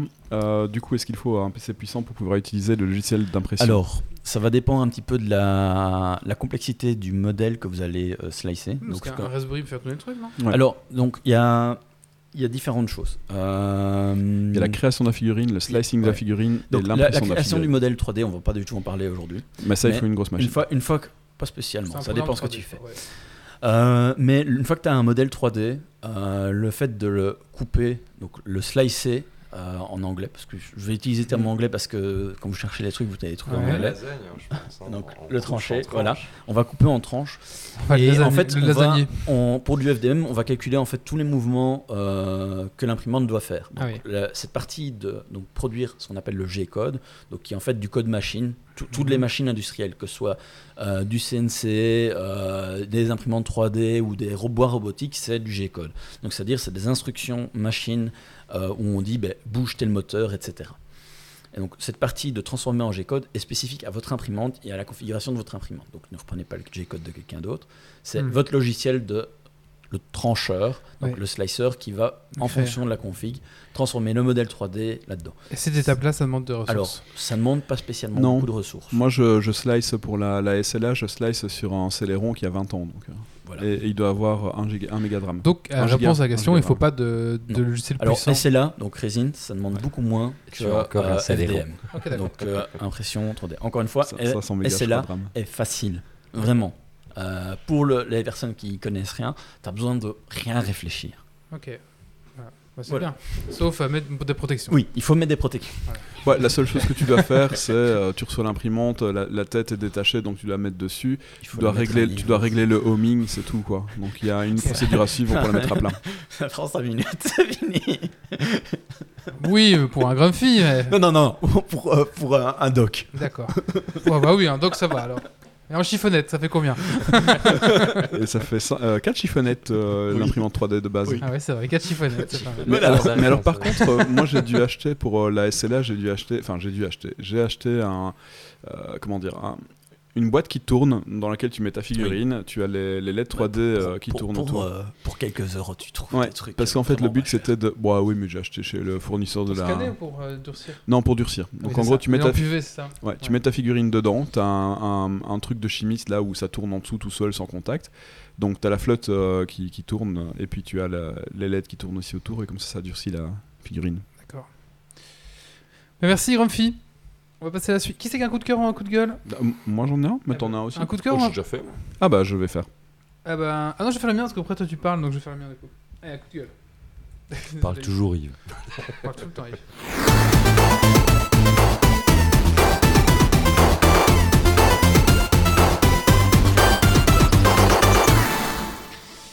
Alors, un petit coup de gueule, j'ai commencé une série qui s'appelle Shadowhunter et euh, bah, c'est un peu low budget. Alors, je suis un peu, un peu mitigé parce que j'ai quand même regardé 4 épisodes donc je me dis que, que ça va. mais Après, bon, j'ai mis ça en fond, hein, quand, quand- en fond quoi. Euh, donc voilà, je sais pas si vous avez vu cette série, on dirait un petit peu euh, Buffy contre les vampires, mais version 2020, mais ils Mais ont en fait, ça, ça dépend. Il y Il a y des moments c'est bien, des moments c'est pas bien. les effets spéciaux sont dégueulasses.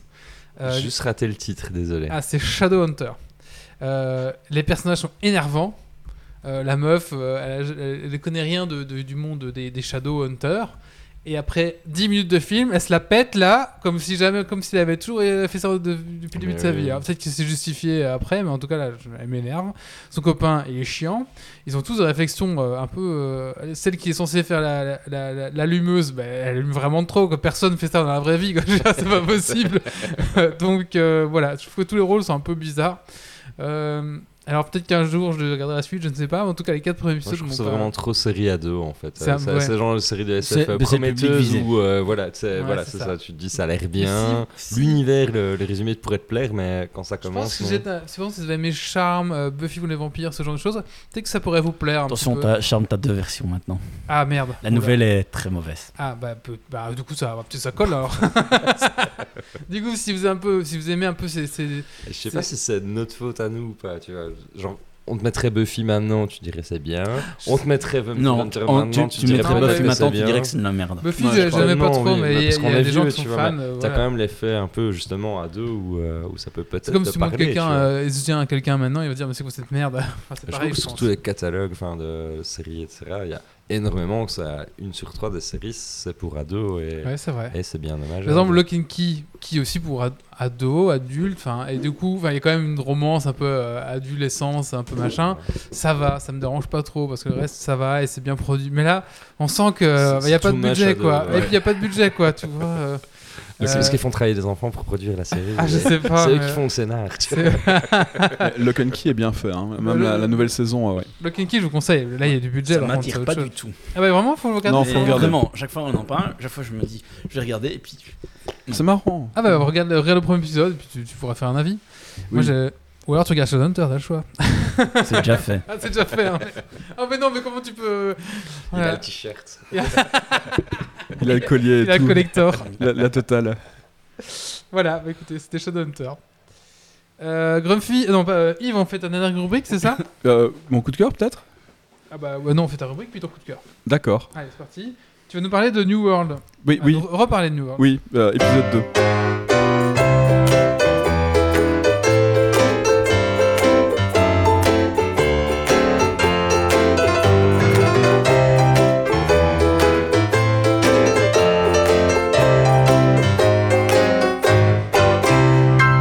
Des choses à nous dire en plus Oui, sur New World. Bah alors c'est ça. Euh, donc on avait déjà parlé de New World il y a deux épisodes quand on était au Respam Mhm. et euh, le jeu venait tout juste de sortir depuis euh, deux jours. Alors pour rappel, New World c'est le MMO de Amazon qui est sans abonnement, on paye une fois et puis on joue au jeu tant qu'on veut. Alors il se fait que New World on est bloqué au niveau 60 donc on va pas plus haut pour le moment. Il n'y a pas encore d'extension de prévu forcément le jeu est trop 60? récent. Non pas encore, presque. 59. C'est le nouveau 49. euh, quoi. Alors moi non je suis niveau, je suis niveau 49 parce que j'ai un peu traîné. Ah ouais. Mais euh, je vais arriver 50 ce soir probablement ou demain. Ce soir. Bah, de balle à ton niveau Il reste pas- 49. Hein. Geeks se finit à minuit et demi. Il a une heure et demie pour rentrer chez lui, donc il va jouer à deux heures. Je ne sais pas si je devrais dire le nombre d'heures que j'ai fait sur euh, Timberborn. Bah beaucoup. Ah oui, ça c'est un jeu de castor, tu joues tout seul quand même. hein. Ouais, ici, il y a au moins des gens, quoi. Euh, oui, donc euh, voilà, je suis, euh, j'ai 150 heures de jeu, je suis level 49, j'ai passé mon temps à grinder plein de trucs. Grinder, ça veut dire farmer, quoi, aller dans des endroits, couper des trucs, casser des branches, tuer des, des, des- bazars, enfin voilà, grinder, c'est un MMO. On marche toujours autant, on passe toujours son temps à aller à gauche, à droite, ça prend des heures à marcher. Il n'y a toujours pas de poney, hein, c'est ça. Euh, Il n'y a toujours pas de poney et Mm. il y a probablement qu'il n'y en aura pas parce qu'a priori dans le euh, dans l'histoire du jeu euh, les- il n'y a pas de monture parce que les animaux sont trop dangereux dans le jeu et que les montures auraient peur des animaux. Est-ce qu'on peut utiliser les autres comme monture? Non. Donc, des Sinon, on aurait pu faire des. des, des, des- Non, mais ça, c'est ça, la raison. euh, Ça, ils ont mis. Le mec qui a fait l'histoire, il a fait Ouais, mais non, en fait, on pourra jamais mettre de mondure pour le code. Bah, rajoute ça dans l'histoire. Ouais, c'est exactement ça. C'est- exactement ça. Tu tu vois le truc, tu fais, mais what the fuck, les gars, Faut avoir des serveurs de plus de 200. Non, non, c'est c'est trop dangereux aussi. Voilà. C'est ça la blague. Oh, je- J'avais rien compris quand on a dit non, ce serait trop. Enfin, Oui, non, mais c'est euh, dans, dans euh, le dans les. En fait, quand tu tu voyages dans le jeu, tu vas trouver des feuilles de papier qui sont euh, l'histoire du jeu, si tu veux. Euh, et tu vas en trouver un peu partout, des morceaux de journaux. Et dans le dans un des journaux, le journal du professeur, je ne sais pas quoi, euh, il est il est écrit clairement, il n'y a pas d'animaux. On a essayé de les amener, mais ils sont tous morts. Ils ont eu peur des animaux qu'il y avait dans dans le dans l'île. le- Ok, bien joué. Donc euh, c'est le euh, c'est l'histoire du jeu, quoi. ouais. Euh, donc voilà, on n'en aura pas, pas pour le moment en tout cas. Alors, on avait euh, plusieurs problèmes euh, à l'époque. Euh, quand j'ai commencé, il y avait des, des files de euh, 1200 personnes et on prenait 2-3 heures pour se loguer. Euh, bonne nouvelle, il n'y a plus. Ah. Bah, parce qu'il y a beaucoup moins de monde sur les serveurs. ouais, Voilà.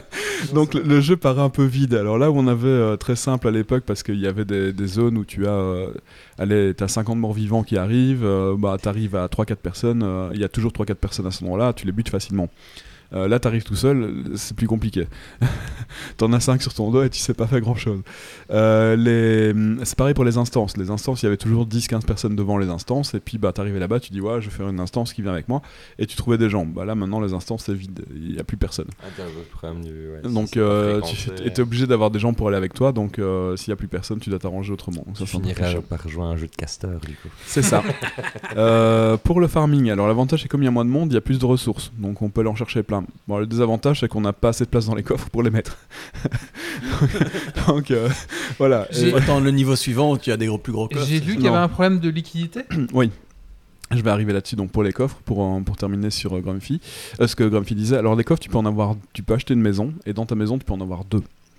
Et euh, deux ça te monte euh, ton inventaire à euh, 2000 ou, ou t- 2000 ou 2500 cases, un truc comme ça, alors que de- par défaut c'est 1000 cases. Euh, 1000 kilos. Euh, le truc, mais ça va extrêmement vite en fait. Quand t'as 3 sacs sur toi, t'as 1500 kilos sur toi. Donc, euh, enfin, kilos, je crois que c'est des kilos. Mais, mais donc, ouais, c'est un peu, euh, c'est un peu abusé, je trouve. Euh, par contre, alors du coup, arrive au niveau. euh, oui, pardon, ta question c'était. Des problèmes de liquidité. Problème de liquidité, tout à fait. Alors, les, les monstres payent pas beaucoup.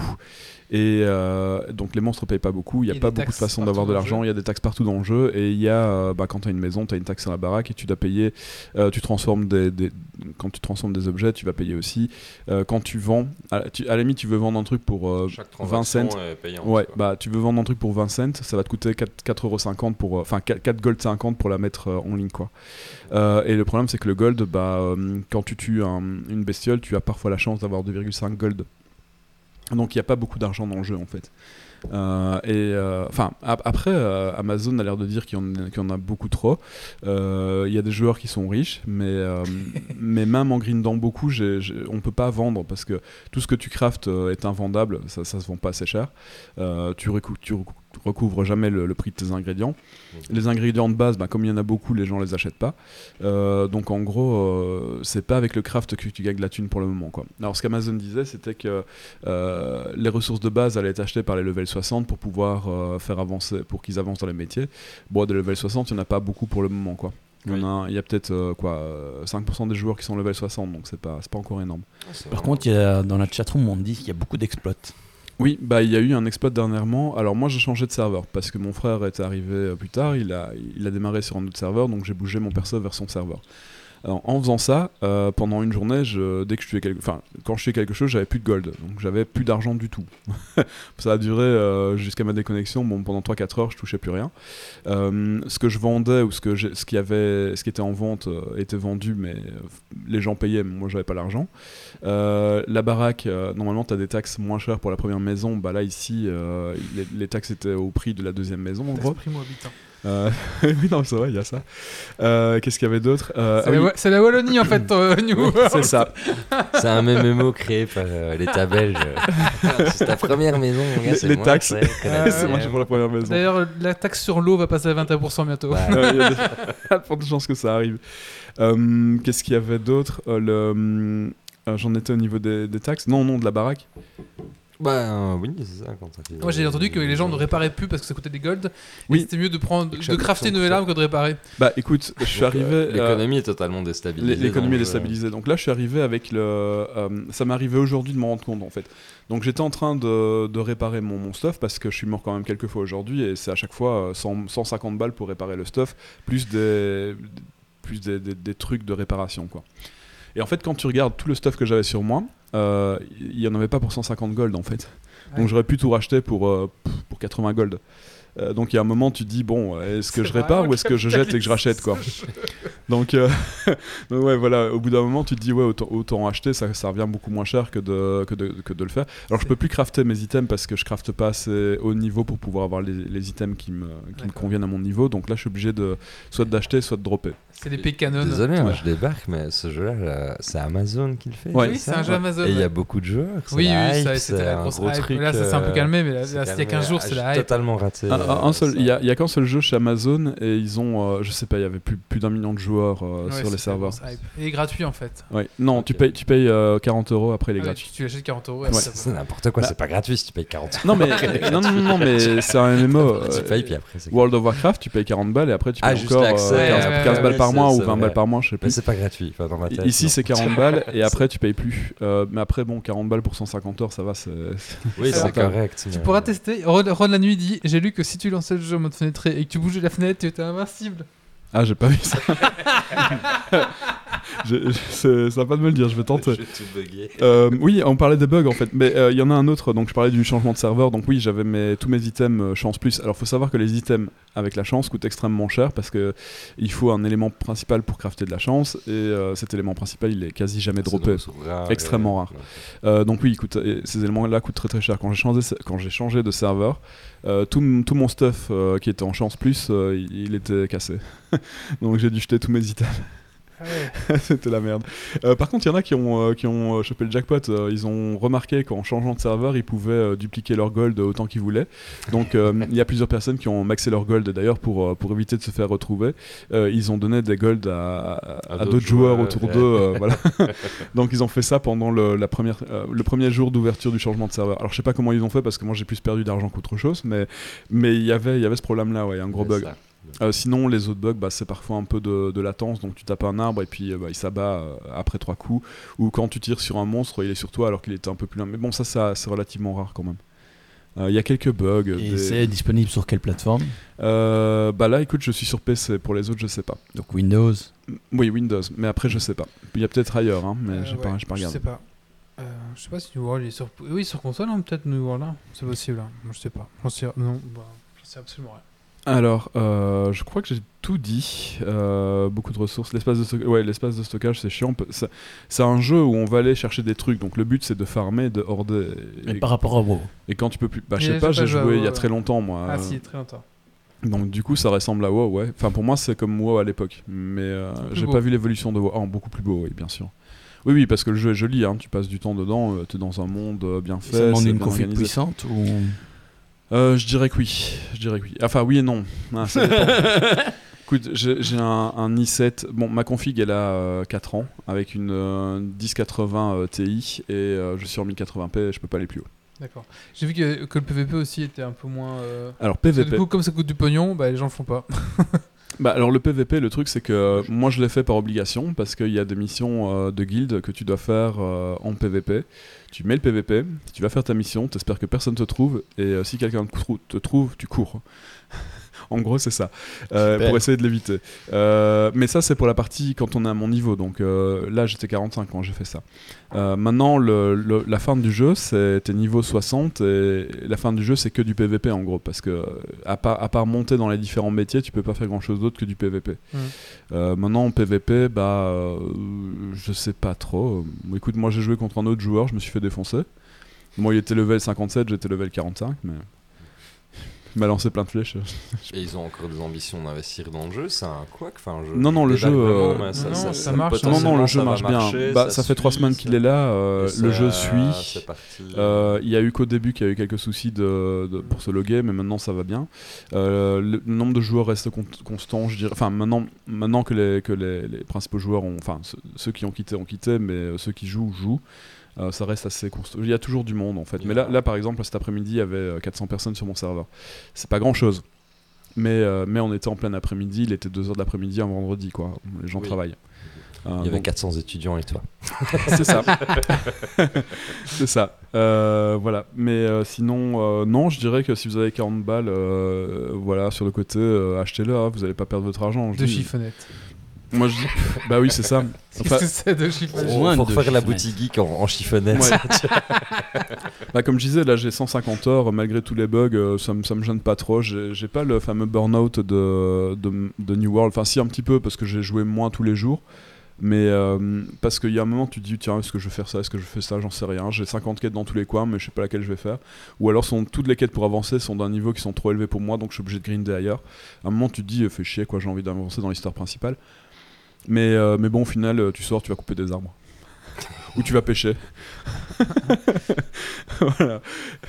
D'accord. mais- Est-ce que tu as des titres de meilleur pêcheur ou des trucs comme ça? Ouais, ouais, t'as des titres, euh, plus tu pêches de... Moi par exemple, je suis, euh, euh, je suis expert en chasse de dindons, euh, ou un truc comme ça. Est-ce qu'il y a des, des titres qu'on peut pas te piquer comme No WoW Euh, Est-ce que des titres uniques? Ouais.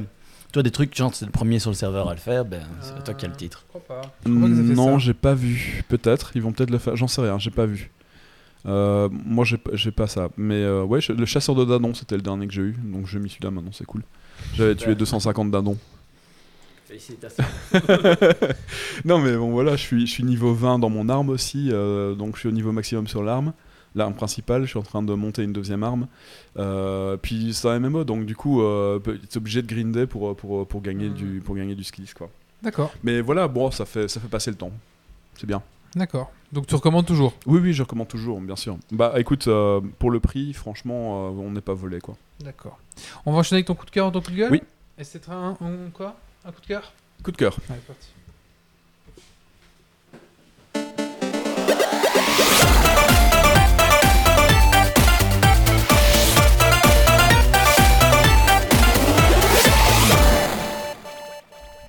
Alors, on nous dit que les proms sur le serveur n'existent plus dans WoW. Ah, ça plus, ouais. Alors, donc c'est un coup de cœur, euh, donc, enfin un coup de cœur, c'est un coup hilar, je dirais plutôt. Donc, euh, Elon Musk aurait écrit sur Twitter qu'il voulait créer une nouvelle université et qu'il la nommerait euh, Texas Institute of Technology and Science. Évidemment qu'il ne voudrait pas un diplôme de TITS. Ah. Voilà. On a rigolé au bureau quand on a dit ça, euh, Elon. Ça fait quand même blague de boomer. hein. bah écoute, voilà. Alors, il a aussi indiqué qu'il y aurait du merchandising et qu'il serait épique. ok. Bon, après, après euh, je, je- je- je suppose qu'il a dit ça pour rire, bien qu'il serait capable de le faire. Ce serait marrant, mais Bah, comme ce il serait a un quand peu. même créé une école pour ses enfants. Mais, mais là, comme ce sera un peu Donc, euh, sexiste, je pense pas qu'il va nommer euh, son, son application euh, TITS, euh, son, Son université TITS. Euh, par contre, euh, je ne doute pas qu'il euh, qu'il va faire une université, un- en tout cas pour pouvoir former les, les futurs ingénieurs de ces boîtes. Oui. Donc, euh, Enfin, il a les moyens de le faire. enfants. Vu qu'il a fait une école juste pour ses enfants. ouais, bah, il a les moyens de le faire, il a les moyens d'engager le bon personnel, donc euh, je vois pas pourquoi il le ferait pas. S'il Mm. peut recruter des gens euh, dans sa société en faisant ça, en fournissant, je sais pas, il va peut-être fournir des études gratuitement, hein, j'en sais rien. Enfin, c'est pas- voilà, bah, bref, je, je pense qu'il va, qu'il va le faire. Là, il se plaignait de- des impôts, il préférait utiliser euh, son argent pour, euh, pour aller sur Mars.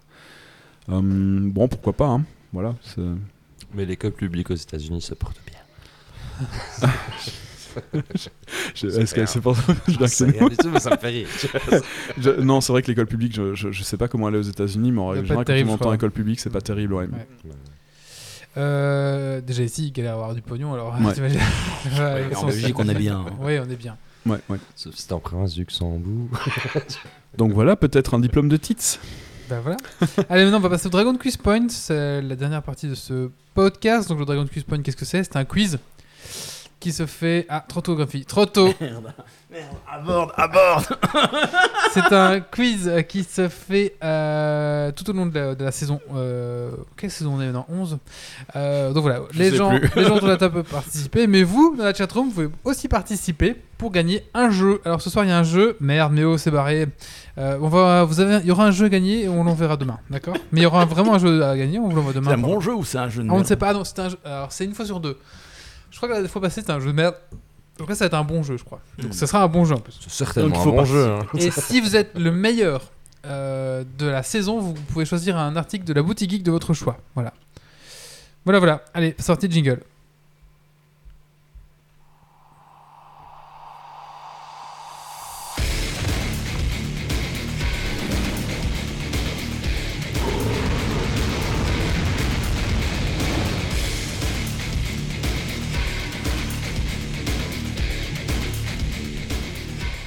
Merci Grumpy. Alors, euh, C'est moi qui suis responsable des transitions et du coup j'oublie. Mais par contre, le gros avantage, c'est qu'on voit les transitions. C'est vrai. du coup, euh, ça va être un. Donc là, c'est bientôt Halloween.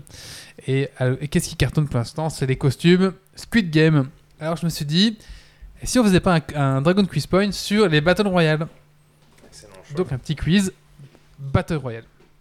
Alors, je vais, je, je vais j'essaie de surveiller la chatroom en même temps, mais bon, là, ça va être un peu compliqué. On va essayer de faire quelque chose comme ça, avec deux fenêtres, comme ça, je vois ce que les gens écrivent. Parfait. Alors, première question. Dans Battle, Royale, le film, combien d'élèves participent au jeu? 32. Combien? 32 Non, non. 42 Oui, 42. 21 filles, 21 garçons.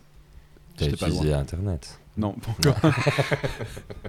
Mais il a ouvert une fiche qui s'appelle List of Battle Royale Games. Ah, c'est déloyal tout ça. Quel est le nom de la série Squid Game au Québec Euh, Jeu de poulpe. Ah, Game Tu y es presque, oui. Calamaya Je, je, je te l'accorder à titre. C'est le jeu du calamar. hein. Bah, Ah, oui, jeu du calamar. Je te l'accorde. C'est en Internet, les gens. N'hésitez pas à, à participer à chatroom. hein. Même si on donne la réponse, il y a un point pour vous et un Ouais. point pour nous.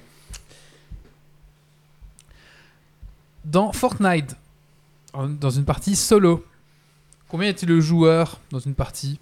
Euh, 15 Bah, un, si t'es solo. Solo, ouais. hein. Non, mais non, Non, il y en a 15 20 non, non.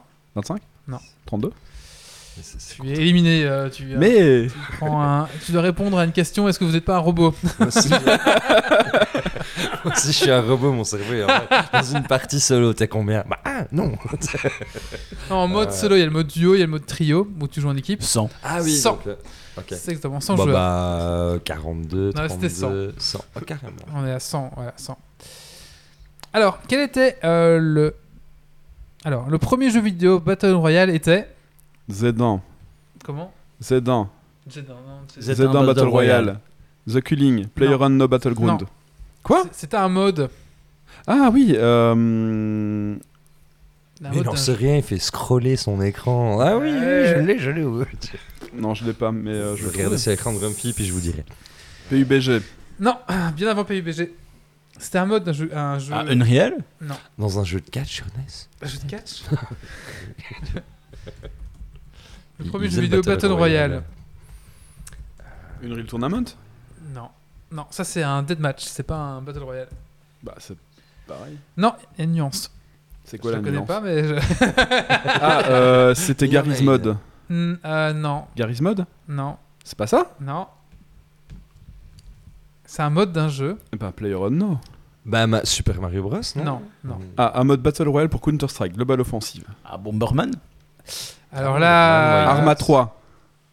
Oui, parce que. C'est pas Arma 3, non. Alors, Grumpy, je peux t'accorder le point parce qu'il y, a- il y a quand même... euh, voilà, mais euh, c'est pas... C'était quoi la réponse que t'attendais alors? Bah, la réponse, c'était DayZ. DayZ. Ah, Daisy. qui est un mode pour le jeu Arma 2. Euh, Qui prend note des points en fait? Je ne sais pas, Personne. il n'y a personne. Bon, Wally réécoutera le podcast. Ah non, prenez note. oh putain Donc, il y avait Ah oui, DayZ. 42, il y avait un point pour Yves, Ouais. Un point Un pour, euh, moi, Titi, Et un pour Grumpy. Et un point C'est pour facile Grumpy. à compter. et un. Voilà, c'est ça. Pour l'instant, c'est facile. Ils sont La chat- d'accord La chatroom n'a rien dit. Oui, d'accord. Et ben la, la, la, la chatroom dit que 100, c'est c'est un concept intéressant pour euh, Fortnite. Donc, Croc de la nuit a. Est-ce que c'est vraiment une réponse ou c'est une réflexion Je ne sais pas. Mais... Ben, on va lui accorder un point. un point. Euh, Belle réflexion, euh, Rod la nuit. Alors, de- cinquième question. En 2019, un jeu de réflexion reprend le principe de Last Man Standing sur Switch. Ah, MarioWare. Non. WarioWare. Non. En 2019, un jeu de réflexion reprend le principe de Last Man Standing Dernière de Battle Royale sur Switch. Ce jeu est un jeu de réflexion sur Switch en 2019. Brutal Brutal. Je- Le nom du jeu, hein. C'est c'est le nom du jeu ou c'est c'est Bah, le nom du jeu. Non, J'essaye des trucs au hasard. Euh, hein. Curseur de FOAD. non. C'était- Outlaw C'était une question. juste pour- Everblast. C'était une question pour Grumpy. Je suis Worm déçu. Rumble. Outlaw J'en sais C'est une rien. question- Super, juste- Bomber- Super Bomberman Air Online. C'était une question juste calée pour. euh, Fine Animal euh, Arena. Plante et J'en sais rien. Zombies. Si tu le sais, Grumpy. Live Blood. Je les ai tous cités là. Caretaker. Bah, c'est pas ça non plus. One stand alone. euh, Ouais, la- ouais, la- euh, Last Man Standing. Donc c'est un peu le principe du Battle Royale. hein. Il, restera c'est qu'un- le que- il n'en reste que euh, un à la fin. C'est un jeu de réflexion qui, marche, qui joue toujours bien sûr, forcément sur Switch. Among Us? Non, non, non, non. Among Us ça aurait pu être, mais on parle de 2019. Ouais, mais je sais pas moi, je joue pas à la Switch. Grumpy, tu me déçois là. Ah, Tetris 99 Oh, mais oui Oh putain Il y a Tetris euh, 99 sur euh, Switch Oh putain Mais c'était juste pour toi cette question. Ouais, mais j'ai pas tilté, hein, franchement. oui, ça reprend aussi un, un principe de Battle Royale. Il avait pas entendu jouer à Tetris 99. Pourtant, j'ai j'ai dit mon coup de cœur, euh, j'en ai parlé plus, dans un, plus d'un Oui, podcast, donc... oui, euh, oui, oui, oui, oui. Mais franchement, ça a pas tilté la semaine standing. euh. Euh, One stand alone, du coup, je visualise un personnage qui reste, mais j'imagine pas juste un joueur qui fait Non, le dernier à vivre Je sais euh, pas avec si des t'as blocs. joué- joué à Tetris 99. Ouais, ouais, je vois. Ouais, il y ouais. a 90, enfin, plein de 99 joueurs parties qui se lancent, et euh, puis ouais, c'est ça. Et puis à la fin, il Mais reste tu plus vois, qu'un. c'est ça. Le Battle Royale, pour moi, il y a qu'un survivant, mais un, un Bah, personnage. aussi, oui, bah oui, Oui, mais, oui, mais oui. tu vois, t'as pas le personnage qui reste. Mais c'est ça donc, que j'arrivais euh, pas à faire le lien. Le lien ça, Franchement, hein. ça- voilà, c'est ça. Alors, Takeshi Kitano, appelé aussi Beat Takeshi, Mhm. il joue le rôle du professeur dans Battle Royale. Euh, il est connu aussi pour un jeu vidéo. Oui, un jeu horrible, infâme. Alors, comment s'appelle ce jeu vidéo et pourquoi est-il connu Pour ceux qui ont internet, c'est JDG qui a fait une petite vidéo dessus. C'est quel est le nom du jeu alors de Beat Takeshi Crafton. Takeshi no Shoshenjo. Oui, c'est ça, le défi de Takeshi. et quel était sa, sa- pourquoi était-il connu Bah, parce qu'il était totalement improbable et Ah, C'est ça. impossible. Ouais, c'est ça. En gros, euh, Il se foutait de la gueule des joueurs. hein, En fait, c'est ça. Donc, il y avait une des, sorte de gros il y avait troll des- avant l'heure. euh. Il y avait des énigmes à résoudre sans aucune logique. Il y avait des choix idiots à prendre. Euh, et Du sur l'écran titre, Du coup, pouvait- est-ce que ça fait un point pour Titi, un point pour moi ou... Euh, oui, voilà, un point chacun. Il y avait un point. Et sur l'écran titre, on pouvait lire ce jeu était réalisé par quelqu'un qui déteste les jeux vidéo. Voilà. ça retombe, c'est vrai. Alors attendez, on va, changer, on va changer de scène pour voir si c'est la scène qui déconne ou quoi. Après, on est tous connectés dessus. hein, Je peux me déconnecter d'internet. Ouais, hein. s'il te plaît, ouais. Bon, on va voir si c'est mieux comme ça. Vous me dites. hein. Mais si je, si je suis déconnecté, euh, Grumpy aussi. Ah oui, mais non, en fait, Non, déjà, parce que si, je si prends tu note coupes- des, si, des tu coupes, si tu le live, en fait, ça suffit, en fait, Yves. Ah. Tu vois ce que je veux dire? Bon, c'est pas grave. Euh, on continue. Ouais, bientôt fini. Euh, ouais, je suis désolé hein, si ça coupe. euh, voilà, on va finir le podcast comme ça, ma foi. Dans euh, PUBG, quelle est l'arme de corps à corps qui a la particularité de pouvoir vous La protéger casserole. des balles? Ouais, la poêle, c'est bien. La poêle. On dirait un diaporama, c'est vrai. C'est, le code. Euh, bah ouais, je sais pas. Ah, je crois que c'est mon PC qui est en train de cramer. Je sais pas trop ce qu'il y a. Ah ouais, je sais pas trop. Euh, je sais pas voir mon CPU où il en est là, mais peut-être que c'est le CPU qui commence à. Je sais pas. Ou alors il y a une mise à jour Windows comme d'habitude. Putain, salopard de Windows, je jure, ouais. Alors, de, il reste, deux, il reste trois questions. Non. En Oui. plus, sans rire, il y a- je crois qu'il y a une mise à jour.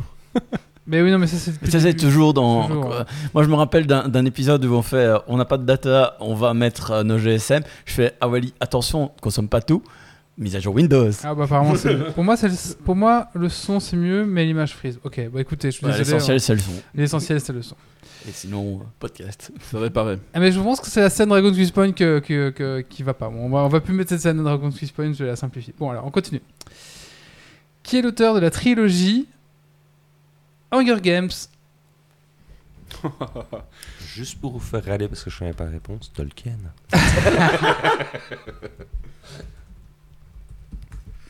Je pense que c'était la scène. euh, à Suzanne Collin. Oui, très bien. Alors, en mars 2020, Call of Duty Modern Warfare sort Warzone, une bêta gratuite apportant un mode Battle Royale avec une toute nouvelle mécanique, laquelle? Ah, il y a le. hum, La zone se réduit euh, de Non, plus en non, plus. Ça, c'était déjà dans, dans tout. Fortnite déjà. Ouais, non. Il, il y a un manga avec un héros qui se bat avec une poêle. Ok. C'est un jeu qui a le vent en poupe, hein, Warzone. J'en sais rien, moi- j'abandonne. J'abandonne. Je commente en attendant. En mars Attends, 2020, attends, on va trouver. Je donne le point à Wally. Call of Duty Modern Warfare sur Warzone, une bêta C'est gratuite, c'est vraiment pas notre. euh, apportant un mode Battle Royale avec, tout- avec une toute nouvelle mécanique de jeu. La laquelle- mécanique no skill. Non. Bah, enfin, Tu peux pas faire c'est marqué no T'as été trahi par internet. Bah oui. Oh, oh, oh, oh, oh. Écoutez, c'est la méni- mécanique du goulag en fait. Quand un joueur meurt, il obtient une chance de réapparaître après un duel entre joueurs dans, dans les douches d'une prison abandonnée. Donc en fait, vous revenez dans le jeu, Ouais, vous n'êtes pas vraiment éliminé. voilà. Et dernière question. Euh, Quels étaient les précurseurs des Battle Royale bien avant Fortnite? Ben, Daisy. Non, bien avant, bien avant le, mode Battle Royale, il y, a, il y a déjà eu en 93 un, un jeu qui reprenait un petit peu déjà tous les codes, mais, mais, mais en 2D, on va dire, pas en 3D. Bomberman. Oui. Oh, bien Merci, vu. Grumpy, pourtant. toi. J'ai- J'étais là, mais j'ai déjà dit. Alors, ça, il- donc ça doit pas être ça. C'est le jeu Game of Bomb que vous pouvez toujours jouer, il est toujours en ligne. Game of Bomb, c'est un jeu 2D massivement joueur qui oppose euh, ben, ces 100 joueurs sur un immense carte Bomberman. Voilà, Ok, ouais, ça doit être assez de la folie. ça. voilà ça doit être là. Déjà, oui, t'as les yeux qui brûlent. tu vois. Après, la carte est vraiment immense quoi. Euh, J'ai oublié le mode goulag, c'était on peut revenir qu'une fois, c'est ça? Ouais, c'est ça. Ok. On peut revenir une Ouais, fois. oui. Ouais. C'est bon, je vais donner le point à Evolution Med. Du coup, résultat, Grumpy. Alors, résultat. Grumpy, 3 points. Titi, 3 points. Yves, 2 points. Rod la, Rod la nuit, 1 point. Wally, 4 points. Non, mais moi, c'est que 3, moi. C'est ca- c'est capé à 3. Ah, Non, c'est capé à 3. Ok, bon, 3 points. Evolution Med, 1 point. D'accord. Bah voilà, Titi, pour quelqu'un qui n'a pas de PC, c'est pas mal. Pas trop mal. Hein. Ah, ouais, ouais, ouais. Et du coup, euh, égalité, hein, égalité tout le monde. hein. Euh, et du coup, c'est Rod la nuit, Evolution Med qui sont égalité Bah écoutez, on vous enverra chacun une clé. Il y en a un qui aura une clé nulle et un qui aura une clé bien, ok Bah, on sait pas. on, on piochera au Faudra faire un battle royale entre vous deux. Voilà. voilà, on vous enverra ça demain parce que c'est- Méo, les gardiens des clés. c'est joli, hein, ça eux, c'est maître des clés et. Euh... celui qui écrit. Hein? Celui qui écrit. Ah, c'est le, le, le- le- l'huissier. L'huissier. Non, c'est pas ça, c'est pas le Non, mot. Bon, ouais, c'est le, c'est le. Je sais plus, oublié. scribe. Le Le scribe. scribe. Euh, bah, écoutez, merci à tous. On va clôturer ici le podcast. Euh, merci aux gens de la chatroom d'avoir participé ce soir. Merci à mes chroniqueurs d'être venus euh, ce Avec soir plaisir. à ce petit Geeks League. Alors, euh, la semaine prochaine, non, dans 15 jours, pardon, on aura peut-être un invité, sont en train de voir. Mais en tout cas, dans 15 jours, dans 4 semaines, du coup, là, on a déjà un invité. Euh, je vais pas le dévoiler tout de suite, mais on a un invité qui peut être assez sympa. Vraiment, ça peut être vraiment chouette, donc on verra bien. Euh, donc, là, dans 15 jours, peut-être pas d'invité, mais dans 4 semaines, oui, on va essayer de remettre. Faut que j'ai un peu recontacté plein de gens pour avoir des invités, parce qu'il y en a qui ont annulé, blablabla, enfin, soit. Bon, voilà, voilà. ça va revenir, les invités, vous inquiétez pas. voilà. C'est juste le temps de, de se roder. Et puis les gens n'ont plus l'habitude de bouger maintenant. Oui, aussi. Et c'est un peu Nous dur. hein. aussi, on a du mal. C'est un peu dur d'avoir les gens pour l'instant, c'est un peu compliqué. Voilà, C'est vaste, hein, la Belgique. De quoi? C'est vaste, la Belgique. C'est vaste bon, ouais. Enfin voilà. Du coup, rendez-vous dans 15 jours pour le Geeks League numéro 228. Je vous rappelle que Geeks League, c'est un site www.geeksleague.be euh, où on met parfois des petits articles. On est sur Facebook, on est sur Instagram et, et, et, et, et, et, et on est sur Discord.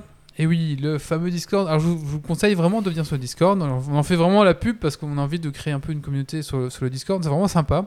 Tous les jours, on est là, euh, on discute. Si vous, pas, si vous postez, euh, voilà, on discute. On fait de la veille technologique. On parle de tout. Vous allez voir, c'est super chouette, c'est bien organisé, c'est nickel. Euh, le lien est partout, de Discord, dans le- sur le site, sous ce commentaire. Voilà. N'hésitez pas, cliquez. Wizbot a mis au bon moment. Et voilà, ça c'est Wizbot qui a bien fait ça. Euh, pour une fois que j'écoute pas le quiz le lendemain. Salut Rolani. Bah, en tout cas, merci à toi Rolani aussi. Merci à Volescian qui était là. Et je- Merci à tous ceux que j'oublie. Merci au colloque d'être passé aussi en, en- en surprise. Voilà, c'est ça la magie euh, du direct. Euh, voilà, voilà. Bon bah écoutez, euh, je vous laisse ici. Je vous souhaite à tous euh, une bonne journée, une bonne nuit, ou je sais pas où vous en êtes quand vous écoutez ce podcast. Et rendez-vous dans 15 jours. Et surtout, bah, ne lâchez rien. Ciao, ciao à Salut. tous. Au revoir tout le monde.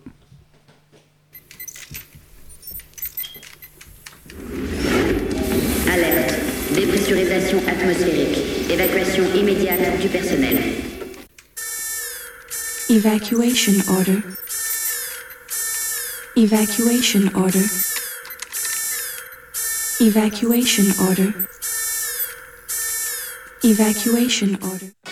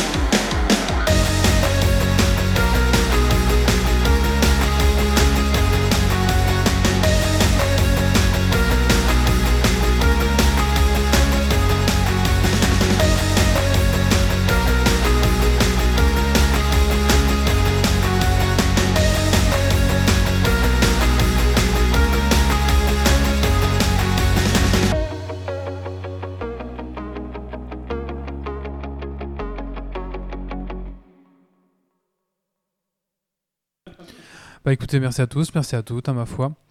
Euh, je pourrais raider si vous restez. Si vous voulez Est-ce que je voulez que je vous raide? Je ne fais jamais ça. D'ailleurs, je ne sais même pas qui je peux raider parce que je ne suis pas sûr. Je trouve que l'outil de raid est vraiment pourri du cul et qu'il pourrait. s- Je sais pas, tu devrais suggérer, je trouve. Parce que là, du coup, moi, je. Là, je vais aller voir, vous êtes la moitié à, partir, donc la moitié de pas grand chose, ça va pas dire. On va, on va raider qui? Attends, je regarde. Je pense que mon PC. Mon PC est un c'est le moment. Quoi. mon PC euh, lag un peu. J'ai personne là. Je... Bah voilà, écoutez, j'ai personne. Je vais pas raider euh, Zerator, je sais pas, Mister Mais MV, donc voilà. en pis, même temps Je ne raide pas, tant pis. Allez, merci à tous les gars. On va couper ici le live et puis bah à dans 15 jours. Ciao les gars. Ouais, je Satisfactory j'aimerais acheter. Satisfactory? Ouais. Oh non. Oh. Oui.